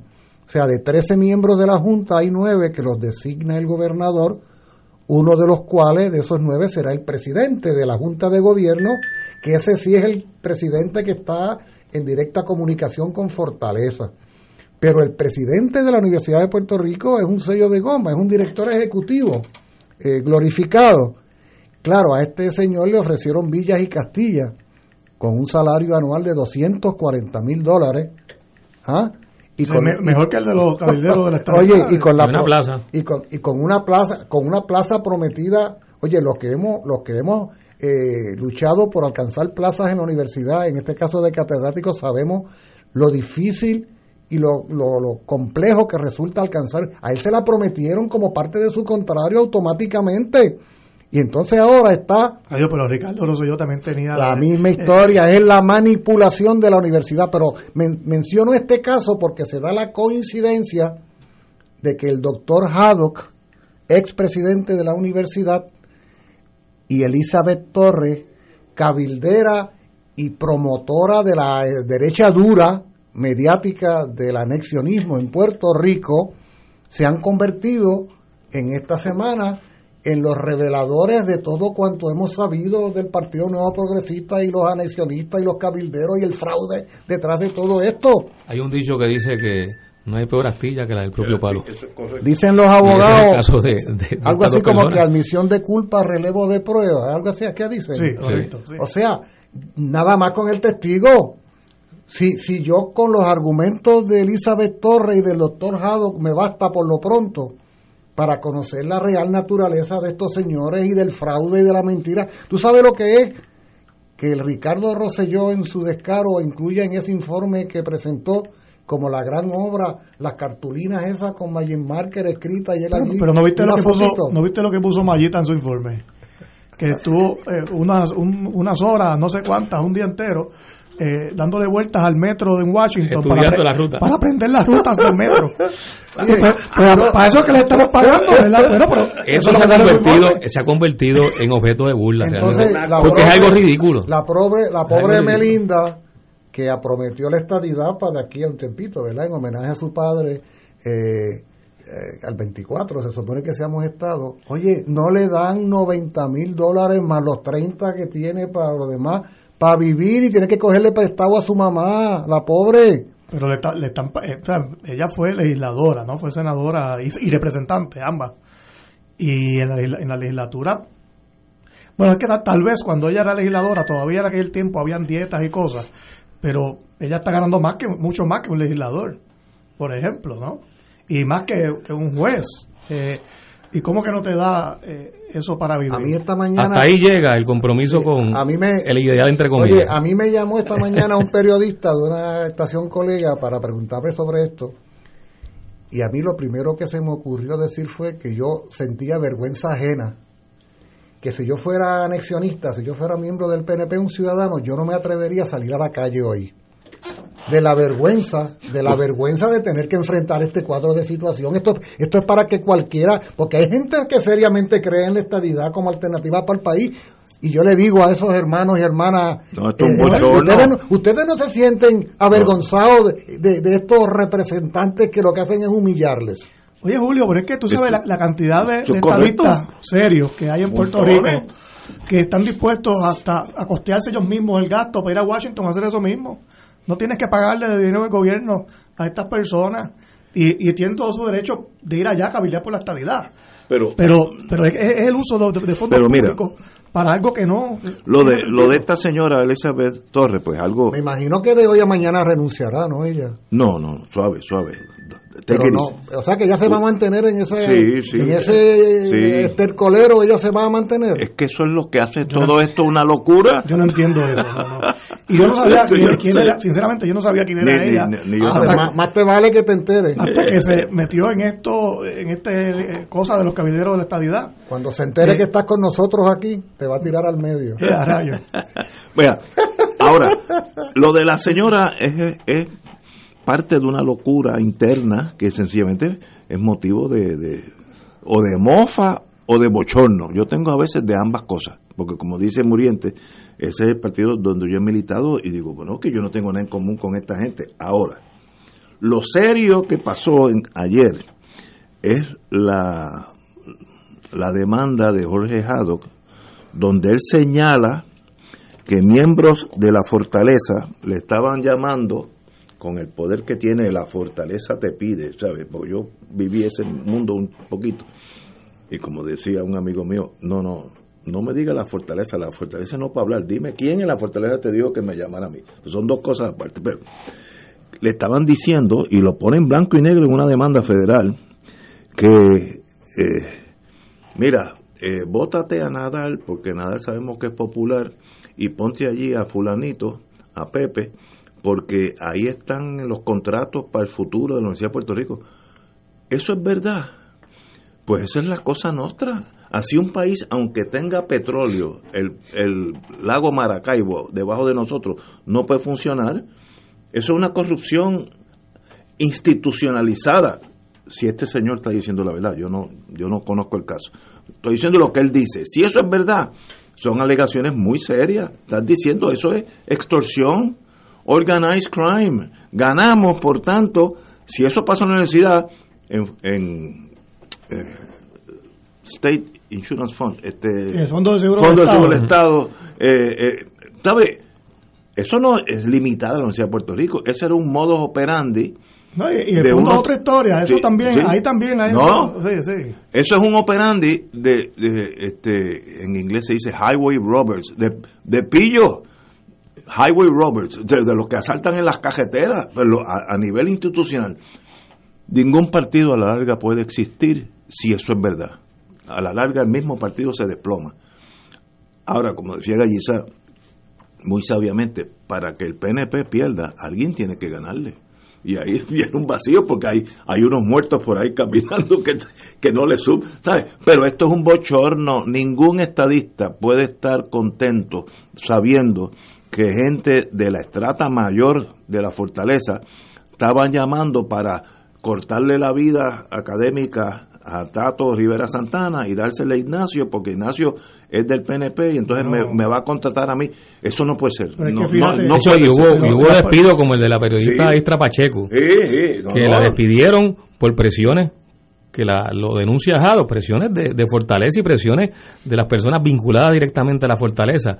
Ahí también hubo una gran presión para que se destituyera el director del Instituto de Cooperativismo, el querido amigo Rubén Colón eh, Morales. Eh, y la persona a la que se le pide que le exija la renuncia le dijo que no y lo despidieron. Y despidieron a esa persona según Jado. Pero esto está ocurriendo, yo creo que, que es importante pero- destacar que esto está ocurriendo bajo la presidencia de Jado. O sea, él está haciendo estas Ah, denuncias, Claro, claro. pero él estuvo presidiendo la universidad en ese momento. O sea que eh, esto realmente eh, es, un- una situación de, de, de corrupción eh, un poco ya clara, ¿no? Sin, sin ningún tipo de disimulo. Estamos hablando ya de dos instituciones. Estamos hablando de la Universidad de Puerto Rico y ahorita estamos hablando de la Autoridad de Energía Eléctrica y, y de Luma. Entonces, lo que corole- lo que lo que culmina, mejor dicho, lo, lo que lo que le da un, un barniz final a esto, pues esto es el ridículo de los de los Cabilderos. de los cabilderos. O sea, e- esto es Fíjate, un ridículo de- encima de otro ridículo. O sea, cada semana Viene uno, sí. hay un tema distinto sobre los cabilderos que hace más ridículo lo que se trajo la semana anterior. No, fíjate que estamos hablando de instituciones importantes para el país eh, y que esté pasando todo esto, ¿no? Ca- Cada cual con sus propios problemas, y, pero si estas instituciones no funcionan, pues el país entonces no puede funcionar. No funciona. Pero- y, y pero lo, y a lo que, lo que- y a lo que Ignacio decía ahorita, que tiene que un estadista serio sentir vergüenza.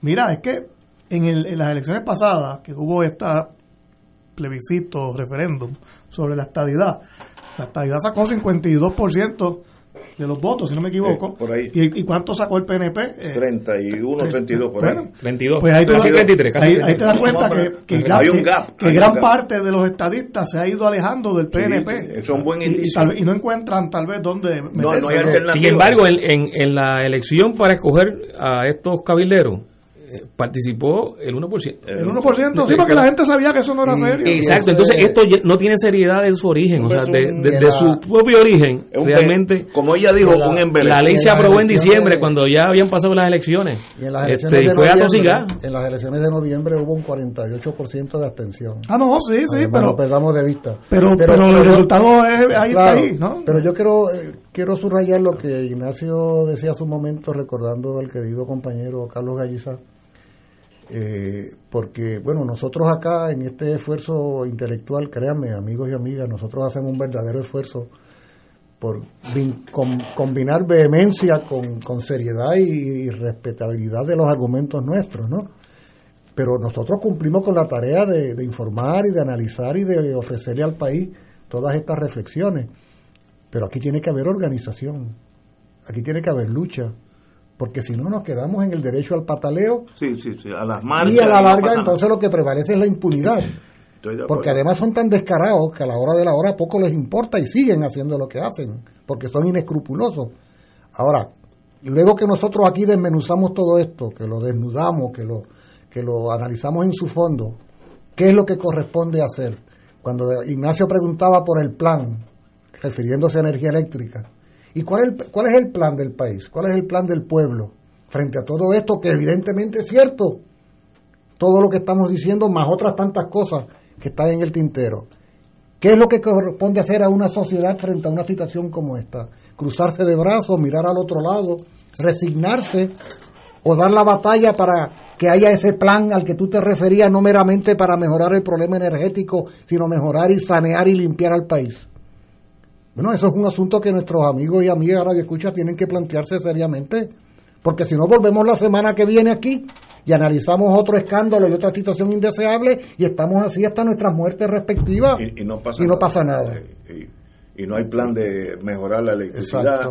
Eh, yo de verdad que no tiene que haber una un despertar del puertorriqueño hemos estado hemos estado dormidos 30 40 años con Puerto Rico que no existe. Y mira dónde estamos. Las carreteras de Puerto Rico váyanse a Kingston Jamaica. Kingston no estando de Suiza ni, ni Finlandia. Kingston tiene mejores carreteras que nosotros. ¿cómo es posible eso? Ellos no tienen FEMA ni nada, pues alguien allí dice, o arreglamos las carreteras nosotros o, o no hay carretera. Mira, y, Pues- por, y por estas cosas es que la gente se de- decide irse de Puerto Yo, Rico. eh, obviamente. Porque es un tema de calidad de vida. Eh, tú puedes hasta tener un buen trabajo aquí, porque ese no es el único caen factor. los mismos boquetes Eh, que pero traigo si yo. todos los días cae en el mismo hoyo, eh, si, si, si se te va la luz diariamente, Sí. tiene que gastar en diésel para tener una planta eléctrica, el que tenga el dinero, el que no lo tiene, pues tiene que entonces chuparse el apagón. Pues mira, esas son las cosas que, que, que, que a la gente ya le, le, le, le- le hastían, ¿no? Esto, eh, hoy yo, por ejemplo, estuve, mane- manejé, estaba guiando por el área de, de Punta Las Marías. Y, y eso es un ejercicio de esquivar hoyos. Alguien Ah. tuvo la creatividad de, de- de pintarlos con spray, como si Ah. fuesen como florecitas, Sí, sí. todos los hoyos. Y mira para qué lo hicieron, porque así los ven. Pero entonces tú tienes que ir esquivando. Eso es un servicio público. Es un servicio público. Eh, eh, por el área de Llorén Torres, la calle Loíza que conecta con Punta Las Marías, eh, también. Eh, eh, eh, es increíble la cantidad de hoyos. Yo no sé cuánto tiempo eso lleva ahí, pero pero contra, tú sabes. Y hay que tener mucho cuidado porque los seres humanos solemos acostumbrarnos y normalizar las situaciones. O sea, tantos días vas a pasar por allí que hasta hasta con los ojos cerrados vas a hacer como si estuvieras jugando, ¿cómo se llama el juego este? este de brincar, este, Sí, este, se me olvidó el nombre. Cuica. Digo, ¿no? Eh, Ah, la peregrina. Peregrina. Peregrina, peregrina. como- es como una peregrina con el carro, ¿no? O sea, va a llegar un día que lo- con los ojos cerrados se hace porque te acostumbraste, como te acostumbraste a la gotita que cae en el lavabo, tú sabes, hasta que un día se te inunde la casa. Eh, Cuidado que no nos acostumbremos Sí, a esto. a nada Yo, de yo esto. creo que, que hay signos de que la gente, nuestra gente, nuestro pueblo, eh, no se va a quedar con los brazos cruzados, como no lo ha hecho en el pasado. O sea, el, verano del 19 ocurrió y tuvo consecuencias en el resultado electoral. Eh, tan es así que, que la cantidad de votos eh, obtenidos por los dos partidos que hasta ese momento acaparaban los votos en Puerto Rico se redujeron significativamente ya anteriormente se habían reducido en el 2016, en el 2020 hubo una reducción mayor, muy marcada. Y yo creo que eso tiene que ver con la insatisfacción que hay en sectores cada vez más amplios de, de nuestro pueblo con, con lo que ha sido la forma en que ha sido eh, dirigida y controlada la administración pública y el gobierno de Puerto Rico. Eh, ahora, frente a esta coyuntura que analizábamos al principio del programa, de, de la energía eléctrica, de los apagones, del fracaso de Luma, eh, de- del descalabro que hay en, en todo lo que ha sido eh, el- lo que es la, la energía en Puerto Rico y cómo esta corporación pública se ha dejado desvanecer casi de forma intencionada para, para entonces pasar a proponer su privatización y su venta. Eh, yo creo que aquí la gente va a, va a responder y va a reaccionar. Eh, han sido convocadas de forma espontánea ya múltiples actividades. Este viernes hay una, te la mencionaba Julio, eh, en la cinco, calle en- Resistencia a las en el- 5 en el de la tarde, en el Viejo San Juan, el San eh, frente a la fortaleza. Eh, hay otra convocada el 15 de octubre en el Expreso Las Américas, eh, que se espera y se aspira a que esa sea una movilización también eh, grande, de multitudinaria. Eh, y son convocatorias que han salido, este, que uno no, no puede identificar quién o quiénes la originaron, pero lo interesante es que ha sido eh, replicada, o sea, ha, ha, sido, ha requintado en distintos sectores y cuando uno mide las redes sociales uno ve una gran cantidad ya de, de repetición de la convocatoria. Esa que se originó, de hecho con un arte y un diseño eh, particular, sigue evolucionando y cada cual se la, la, la diseña y la ajusta eh, como quiere, pero repite la, la, misma convocatoria, con el mismo lugar, con la misma fecha eh, y a la misma hora. Yo creo que el país se está moviendo en dirección de no quedarse cruzado de brazos y responder. Eh, y responder de la forma que sea. Eh, si es tomándose iniciativa algunos sectores por su cuenta, pues se la toman. Yo creo que lo importante en este proceso, y yo creo que en esa dirección era que iba el planteamiento de Julio, eh, es que debemos darle forma, o sea, que, que hay que eh, lograr que estas movilizaciones sean movilizaciones eh, que tengan, ya está claramente la, la, consigna o, lo que se reclama, pero que vayan generando una forma de organización de nuestra gente para que tenga consecuencias, que es lo que tú planteas, Ignacio. O sea, ¿y qué vamos a hacer? Bueno, pues tenemos que darle continuidad, tiene que haber algún tipo de coherencia, tiene que haber algún tipo de concreción en lo que van a ser las movilizaciones y las respuestas que inicialmente van a ir expresando el, enojo, la indignación, pero que van a ir acompañadas de propuestas. Yo creo que también en eso se ha avanzado. Eh, plantear propuestas, no solo oponernos, sino proponer. Tenemos este problema, lo rechazamos y estamos planteando cómo eh, trazar la ruta para atender el problema y solucionarlo. Yo creo que por ahí es que vamos. Eh, y en ese sentido hay signos de esperanza. Eh, y son rayos de esperanza que, que, es lo que tenemos que seguir alentando. Eh, y lo que yo confío, yo estoy seguro que ustedes también en esta mesa y mucha gente de la que nos está escuchando, que tenemos plena confianza de que eso va a seguir su propia ruta y que va a haber una respuesta y que van a tener que escucharla y que no y que no pueden asumir la actitud que está asumiendo Pierluisi, que es la indiferencia, la indolencia y repetir el cassette que le está diciendo la agencia de publicidad.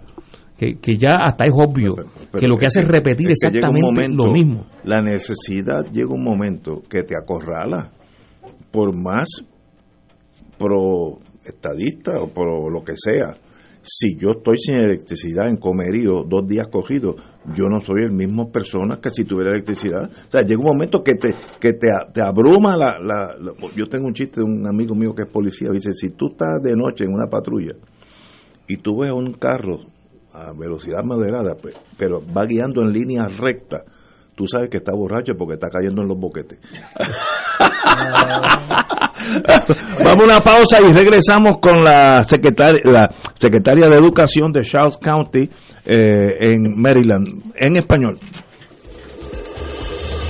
Fuego Cruzado está contigo en todo Puerto Rico. Se solicitan donantes de sangre de cualquier tipo para el paciente Jorge Ramos Pérez. Donantes, favor de pasar o llamar al 787-751-6115 al Banco de Sangre frente al Hospital Auxilio Mutuo e indicar que es para el paciente Jorge Ramos Pérez. Te invitamos todos los domingos a la una de la tarde por Radio Paz 810 AM y los sábados a las 7 de la mañana por Oro 92.5, Cuidando la Creación, con la hermana Lisi y sus colaboradores. Entrevista, mensajes educativos y dándole voz a grupos que ayudan a cuidar la creación en el mundo. Recuerda, por Radio Paz 810 AM, una de la tarde, domingo, sábado por Oro 92.5 FM a las 7 de la mañana. Buenos días familia. Es la casa a la que siempre puedes llegar sin invitación. A las 10 de la mañana, Judith Felicie es tu anfitriona para conversar sobre medicina, psiquiatría de niños y adolescentes, artes, derecho, valores y fe. Todos los días por Radio Paz 810 AM. Buenos días familia. Donde una conversación parece demasiado corta. Buenos días familia. De lunes a viernes por Radio Paz 810 AM. Cada sábado de 9 a 11 de la mañana tendrás un encuentro con De Frente con la Verdad, donde se discuten asuntos que tocan de cerca la actualidad en todas sus perspectivas, las historias que afectan a tu diario vivir, estos y otros temas analizados desde el punto de vista evangélico. De Frente con la Verdad, todos los sábados de 9 a 11 de la mañana por Radio Paz 810. Y ahora continúa Fuego Cruzado. Amigos amigas, tenemos el privilegio de tener a la doctora María Navarro, superintendente de las escuelas públicas del condado de Charles, eh, Charles County en Maryland. Eh, eh, estamos, Charles County queda unos 25 minutos de, de Washington DC y todos los que hemos estado por allí sabemos que es un sitio precioso. Buenas tardes, doctora Navarro. Muy buenas tardes. Buenas tardes, gracias por invitarme a este programa. El, el primer- el privilegio es nuestro. ¿Qué nos puede decir usted sobre la Feria de Empleo Virtual del 26 de octubre? Bueno, primero que todo estamos invitando eh, a maestros, a gente que esté interesada en ser maestro aquí en Charles County, Maryland, que vengan a la feria de empleo virtual que vamos a realizar, eh, como tú dijiste, el 26 de octubre de 3 a 5 pm eh, hora este eh, y vamos a tener eh, eh, a diferentes personas que hablen sobre qué posiciones tenemos disponibles y poner y poder entrevistar y, y tienes interés del distrito aprender un poco más sobre nosotros. ¿Cómo alguien interesado, eh, maestro, eh, puede comunicarse con quién, qué teléfono, etcétera, etcétera? Diga usted. Claro, eh, información sobre diferentes oportunidades dentro de nuestro distrito. Estamos pidiendo que la gente puede llamar a recursos humanos al 301-934-7255. Repito, 301-934-7255. 301-934-7255. Correcto, y hay oportunidades para gente que ha sido maestros, gente que esté interesada, que hayan terminado eh, un programa universitario y tengan su diploma, pero tal vez nunca han sido maestros o tienen el diploma en otra área, eh, pero están interesados en educación y ser maestros. Nosotros tenemos diferentes programas para eh, poder atraer a todo tipo de personas a, a, a ser maestro en nuestro distrito. ¿Por qué la- las escuelas de Charles County están interesadas en maestros puertorriqueños o latinos para candidatos para enseñar en ese condado? Bueno, primero que todo, eh, nuestra población latina está creciendo. En este momento somos un distrito de 27 mil alumnos. El- aproximadamente el 12% de nuestra comunidad es latina y habla español, pero también estamos pensando en expandir las opciones para estudiantes que aprendan también otro idioma y hay mucho interés en español y queremos eh, maestros bilingües que puedan también tal vez a- ayudar a expandir esos tipos de programas. Interesantísimo. Eh, ¿Cuáles son las áreas principales que están buscando tipo maestros en qué especialidades? Bueno, más que todo necesitamos a todo nivel, es importante no solamente secundaria, sino también primaria.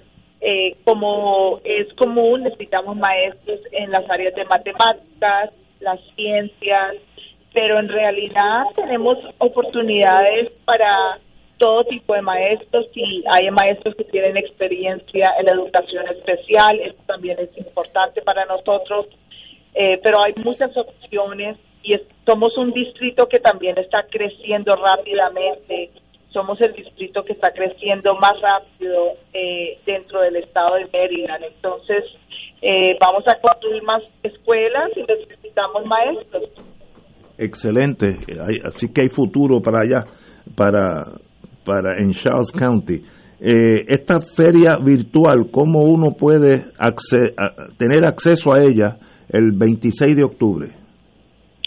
Bueno, puedes ir a la página de internet que es www.teachcharlescounty.com o también puedes simplemente llamar al teléfono el 301-934-7255 y ahí podemos tomar tus datos y mandarte la información directamente. Ah, ex- excelente. Yo voy a hacer una cosa, le digo a los, a los, al pueblo de Puerto Rico, a aquellos que están interesados, me pueden llamar aquí a esta estación, eh, que es el 300-300-4982, llamar a la estación, ya sea hoy, mañana, cuando ustedes decidan, me dejan sus teléfonos y yo me contacto con ustedes y los pongo en contacto con Charles County.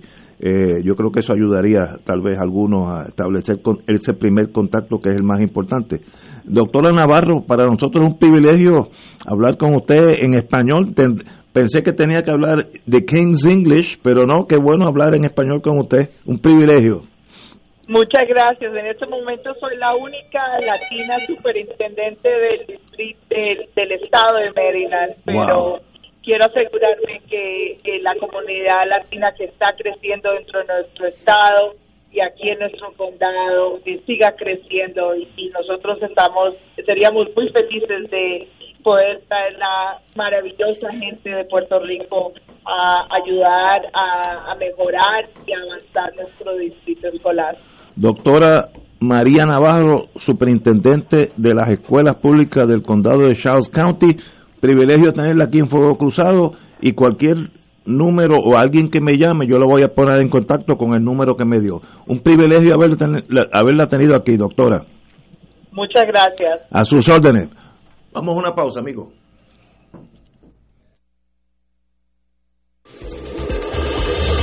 Fuego Cruzado está contigo en todo Puerto Rico. Escucha los sábados a las 5 de la tarde para servirte un programa del Colegio de Profesionales del Trabajo Social de Puerto Rico con los temas de interés a la comunidad. Recuerda, los sábados a las 5 de la tarde para servirte por Radio Paz 810. Fuego Cruzado, el programa de más credibilidad en la radio puertorriqueña, es ahora la tribuna abierta de análisis noticioso, con diversas perspectivas que exploran el trasfondo de lo que acontece a diario y cómo nos afecta. Escucha Ignacio Rivera y sus panelistas invitados de lunes a viernes en Fuego Cruzado en transmisión diferida a las 10 de la noche por Oro 92.5 FM. Fanático del deporte, la mejor información y el mejor análisis lo escuchas los sábados a las 2 de la tarde por Impacto Deportivo con Javier Sabat y el más completo elenco en deportes por Radio Paz 810 AM y en las redes sociales Facebook Impacto Deportivo Radio PR Twitter e Instagram Impacto underscore Deport juntos, impactando el deporte nacional. Acompaña al Padre Milton a la peregrinación en la Tierra Santa y Jordania del 3 al 17 de noviembre del 2021 o del 6 al 20 de febrero del 2022. Visitaremos las ciudades de Jerusalén, Belén, Betania, Jericó, Eilat, el Mar Muerto, Masada, Qumran, Tiberiades, Tapja, Cafarnaún, Caná de Galilea, Jafo, Cesarea Marítima, Tel Aviv y Cesarea de Filipo. En Jordania iremos a Petra. Celebraremos la misa en los lugares santos y renovaremos nuestras promesas bautismales en el río Jordán. Marca ahora y reserva tu espacio llamando a Puerto Rico Viaja al 787-918-8989. Solo para vacunados, ciertas restricciones aplican. Nos reservamos el derecho de admisión. Y ahora continúa Fuego Cruzado.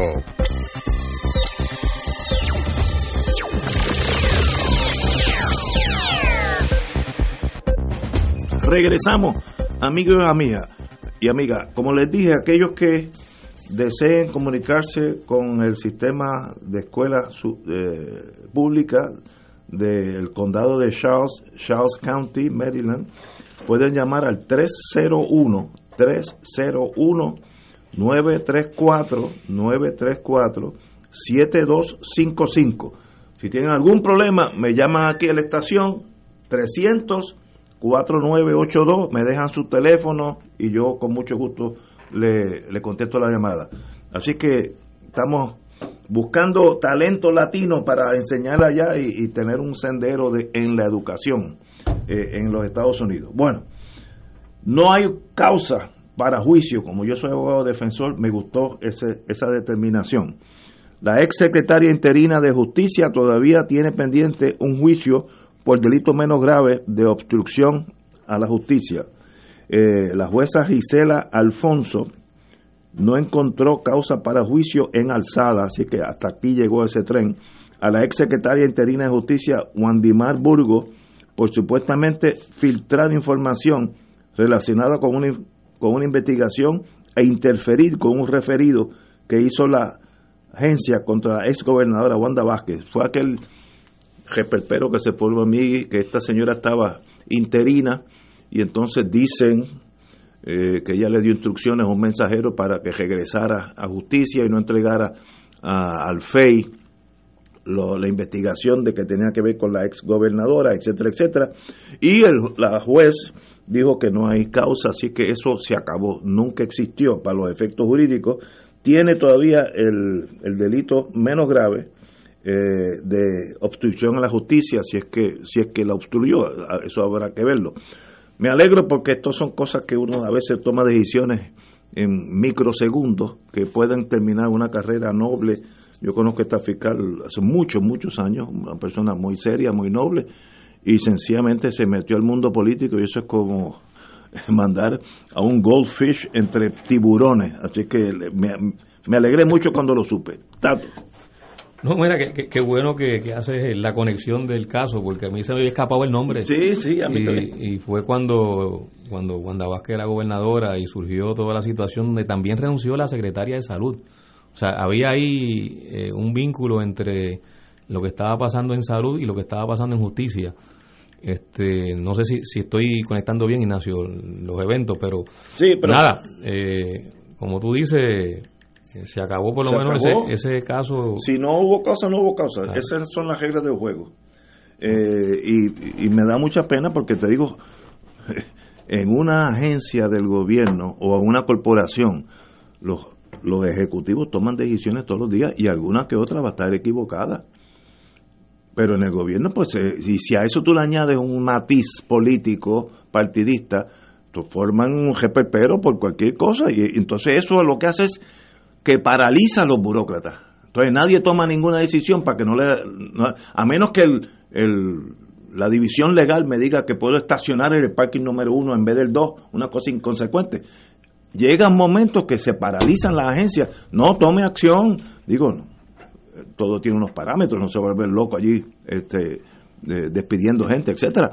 Pero yo no estoy contento con ese fallo. Eh, yo no conozco el caso, pero si la juez dice que no hay causa, no hay causa. Compañero Muriente. Pero parece que quien va quedando muy mal parado es el FEI. Sí, el FEIP ha tenido una, una mala rachita. no pega una. Porque hace apenas unos días. El, ¿Recuerdan que lo vimos aquí? El caso de, Sí, de sí. los amigos de Severino, Severino y para Joan Walker. Joan. O sea, el, el- el fiscal especial independiente va ganando descrédito en este país Estoy de como acuerdo una contigo. institución. Y lo peor de todo, que yo he escuchado algunos comentarios al aire por ahí, es que son operativos diseñados sobre la base de fabricación de casos. Sí. O sea, no es que se equivocó, no es que de repente fue Eso está. desacertada la gente. No, no, es que hay una premeditación de persecución. Eso, eso para mí me rompe el corazón. Lo de lo del presidente de la universidad, Sí. Haddock. Esas cosas que no, no puedo a- acostarme tranquilo sabiendo que estoy viviendo en esa cloaca, esa humana nuestra. Esto no es un país allá en el tercer mundo. Esto Pero no que- somos Es que se nosotros. utilizan las instituciones con fines bien El poder del pequeños Estado. y, y- Lo que, y de tienes que verdad hacer es, de- lo que tienes que hacer es lo que debe hacer Elizabeth Torres, renunciar al PNP. Tú. Bueno, yo, espérate, yo no tengo que renunciar al PNP. Pues yo, yo nu- nunca he sido miembro en el sentido de, de pertenecer al PNP. Ahora no me toque la estadidad porque ahí se me tranca el domino. cuando, Sí, yo sé cuando que- y eso lo dice para quedar bien con los amigos esos que te están escuchando. La extrema derecha, pues Oye, no, pero hemos, hemos mencionado ya varias, varias instituciones que están- que en el fondo lo, lo que nos demuestran es que si se nombran a las personas equivocadas y se mantienen unas claques que son las que El deciden permanente. y, exacto y son las que timonean y mueven hilos ahí dentro con, con objetivos perversos muy particulares de beneficio particular a, a un grupo de personas pues también lo que en la práctica ocurre es que se destruyen las instituciones o sea eh, el FEI cuando surge tenía un propósito importante o se reconoció así que fue después del, del caso del Cerro Maravilla o sea tratar de que hubiera una, una oficina independiente del gobierno que pudiera investigar a funcionarios públicos. Yo pero, eliminaría el pero, pero el, el- pero entonces Lo- si, lo- si lo se empiezan a eliminar instituciones nos quedamos sin instituciones Ah. porque el problema no es la institución necesariamente el problema es que está, se están eligiendo a la gobernación de Puerto Rico al gobierno de Puerto Rico a las personas equivocadas y Ah, al bueno. partido equivocado qué No, bueno que pero- tú no eres el PNP No, no, no, yo, yo soy o estadista. sea, si, si se elige al PNP y pasa esto, pues ¿por qué seguir eligiendo al PNP? Si se elige al Partido Popular y pasa algo similar, Pero- ¿por qué seguir eligiendo al Partido Popular? O sea, hay que, junto Pero- con, con la crítica y junto con, con la denuncia, tenemos que insistir en la importancia de sanear las instituciones pero, públicas. pero es que el Y problema quienes es... eh, sean electos y pero- electas al gobierno de Puerto Rico, Lo mejor. tienen que estar comprometidos con sanear Pero, la pero, administración pero, pública. déjame, déjame decirte. El problema es, si esto fuera Francia, si esto fuera Canadá, Estados Unidos, Finlandia, donde el estatus ya pasó, tú puedes tomar una decisión. Yo voy en las próximas elecciones votar por el mejor que yo crea que debe ir. Y si me preguntan a mí, yo creo que Juan Dalmao, el del PIB, es de las personas más serias que yo he conocido como político. Me puedo equivocar, pero eso es lo- ese es mi sentido. Pues yo podría votar por él. El problema es que mientras el estatus está por medio, hay una catarata que me impide dar ese brinco porque yo no quiero votar por, la persona que sea idónea, perfecta, porque entonces va a funcionar en contra de mi ideal. Entonces, eso es un problema de, de, de, de estos tribalismos que es- literalmente se forjan tribus. Y yo he sido parte de esa tribu, lo admito, ¿sabes? No, yo, yo admito, brego con la realidad bastante bien. y no hay forma de brincarte eso. Pero es importante lo que tú estás diciendo para que hagamos entonces una salvedad. Porque el enjuiciamiento crítico que hacemos nosotros de las expresiones hechas por la ciudadana Elizabeth Torres y por el expresidente eh, Jorge Jarado, Haddock. nosotros no hacemos ese enjuiciamiento en su calidad de individuos aislados, sino que estamos hablando de la ideología que ellos ostentan y de la propuesta que hacen al país. Cuando decimos que los malabares interminables de los tal llamados cabilderos son un ridículo y son una vergüenza, no pretendemos reducirlo a seis personas con nombres y apellidos que claro que están ahí, son protagonistas. Nosotros estamos queriendo hablar de una ideología precisamente, Ignacio. Estamos queriendo hablar de una propuesta política para el país. No se trata de si nosotros simpatizamos o no en lo particular con alguno o con todos estos seis señores cabilderos o con el expresidente de la universidad. Cuando tú hablabas del plan, ese plan que nos has pedido, ese plan debe concebirse como convertir a Puerto Rico en Estado de Estados Unidos, por ejemplo. ¿Eso forma parte del plan? No, eso no.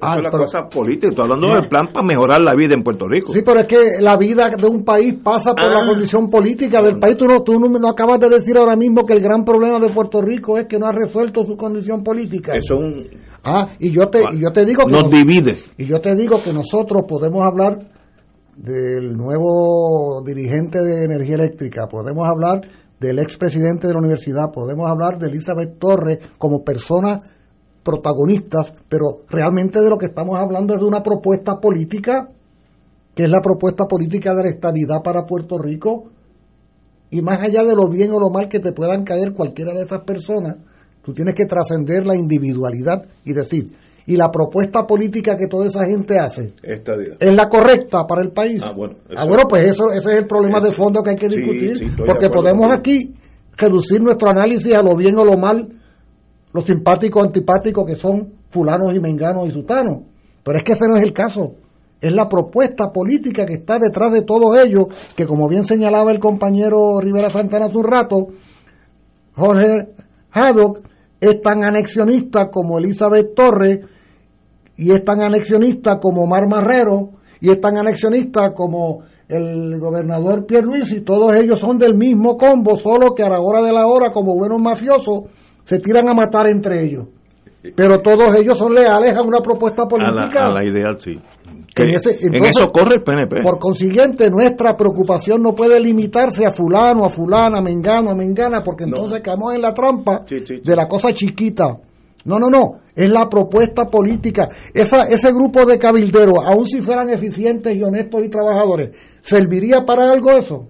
¿Realmente serviría para un objetivo loable para la ciudad- ciudadanía puertorriqueña o la anexión para Puerto Rico simplemente hay que descartarla como alternativa política? Y tú como estadista me vas a decir, no, no, se puede descartar. No, no, no, al contrario. Ah. Oye, Ignacio, pero entonces eh, uno de los grandes problemas que tiene la estadidad es el PNP. Sí, señor.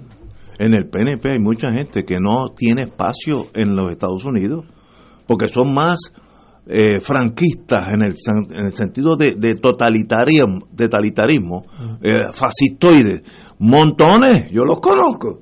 ¿Y cómo que tú estás ahí, mano? No, no, no, el que yo no estoy ahí, yo, estoy otro- tus panas y tú Ah, bueno, son, sí, los son, amigos algunos, eh, son amigos, este, pero, pero cuando hablan tú te das cuenta que no hay espacio, no pueden vivir en Montana ni en Oklahoma porque son fascistas, a los a los Trujillo piensan iguales y, y si están, si son de los de arriba piensan que hay clases que no se deben ni mezclar, ¿sabes? Una cosa de derecha extrema. Esa gente existe. De paso, hay otros partidos que también hay de esos muchachos. Pero pero eso no tiene nada que ver con la estadidad o la independencia, ¿no? Porque, ¿sabes? Eh, eh, los ideales y la gente dentro de esos ideales son dos cosas. ¿Cómo que no tiene nada que ver? Si ese es el tipo de estadidad que ellos quieren. No, no, no, no. No, no. Yo no la quiero así. Ah, tú no la querrás así, pero eso es la... Yo le votaría en contra. Si fuera yo senador de Estados Unidos, le voto en contra. Si bien estos muchachos, los que querían que Haddock votara a fulanito para que cogieran al otro, le voto en contra de la estadía de Puerto Rico. Eso, eso no hay espacio en Estados Unidos para eso. Acabo de leer un momento ahí que ha recibido Omar Marrero el espaldarazo del gobernador Pierluisi ante los ataques infundados del doctor Jorge Haddock. ¿Ok? Ok. Ah, Eh, bueno, pero para que tú veas, siempre hay, hay dos bandos. Este, Pero ahora, ahora es importante que en la legislatura se pase juicio, sobre todo en el Senado. Y Ahora, creo que hoy eso es interesante. este, el presidente del Senado, José Luis Dalmau, hizo unas expresiones en las que indicó que podía llevarse a cabo una investigación. Yo espero que se haga la investigación, no, no, no es que se vaya a hacer, hay que hacer la investigación.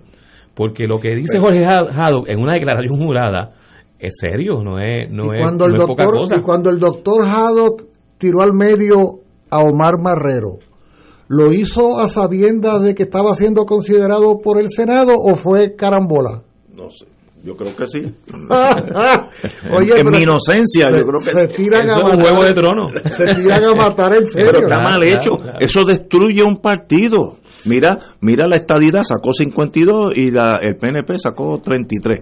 Ahí hay un gap, eso quiere decir algo. Hay alguien que esté estudiando eso dentro del PNP, que yo sepa no. Es, como- es que tampoco hay plan, con lo que tú decías ahorita de electricidad, no hay plan, eso es corriendo por ahí para abajo.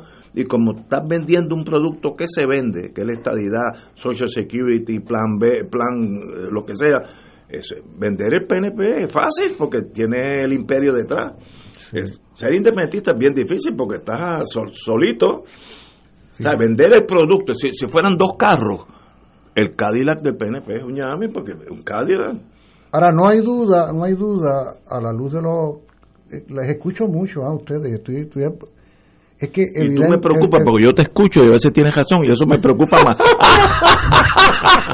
oye, oye, no, pero lo que, oye, evidentemente, es que escuchaba ahorita una expresión que hizo el compañero Rivera Santana, evidentemente nosotros que, que después de todo tenemos algún protagonismo en estos debates, ¿no? Que reflexionamos toda la semana. Es evidente que, tendremos algún tipo de obligación a futuro, Tato, sobre todo esto que estamos hablando, porque e- ese planteamiento me quedo con esa imagen de que, de que si alguien no gana, pues gana el PNP de nuevo, mientras hay todas unas masas allá afuera que están indignadas por todo lo que sucede. ¿Cuál es la fórmula? ¿Cuál es la fórmula para lograr Ese eh, movimiento. eh, encauzar tanta energía en un movimiento social que vaya más allá de lo bien o lo mal que me caiga alguien? Yo creo que ese, ese es el reto que tenemos ahora mismo por delante. grande. Claro, claro. Y Pero, pero, peor se pero es, es Rico- ineludible enfrentarlo porque lo que está ocurriendo es que ambos partidos, tanto el PNP como el Partido Popular, se están deteriorando y el resultado electoral es, es el, el mejor. ¿verdad? El- la mejor muestra. Sí, y si Puerto Rico Y- sigue empeorándose, esa fuerza adversa, ese establishment colorado y azul, van a seguir creciendo. ¿Sabes? Y entonces hay que, hay que, hay que ver cómo se logra, cómo logramos, cómo logramos puertorriqueños y puertorriqueñas buscar la alternativa y la salida a lo que ya ha demostrado que ha fracasado. O sea, ya no hay duda. De El que fracaso es obvio. El PNP y el Partido Popular, como los dos partidos que han gobernado a Puerto Rico, siempre, pues han fracasado. Mira, el por- resultado hasta económico ahora- es obvio, el resultado político es obvio, ahora el resultado el- institucional es obvio. La Junta de Planificación no puede ni emplazar a los directivos del condominio Sol y Playa, o sea, a ese nivel está. Ay, Dios mío. Tenemos que no. Oye, no, pero hasta ahora el gran vencedor a nivel electoral ha sido la abstención. Un Eso- 48% de Es abstención. que eso antes no era. Más los que no están inscritos, Sí, que es un montón. que son otra purrucha. Sí. Es otro dato que evidencia el desgaste. El desgaste. Ahora, pero la opción no es la abstención, No estoy de acuerdo. es la lucha social. Señores, excelente estar con ustedes para mí es un privilegio. Y me preocupa, me preocupa mucho, pero a veces tienen razón. Vamos a una pausa, amigos.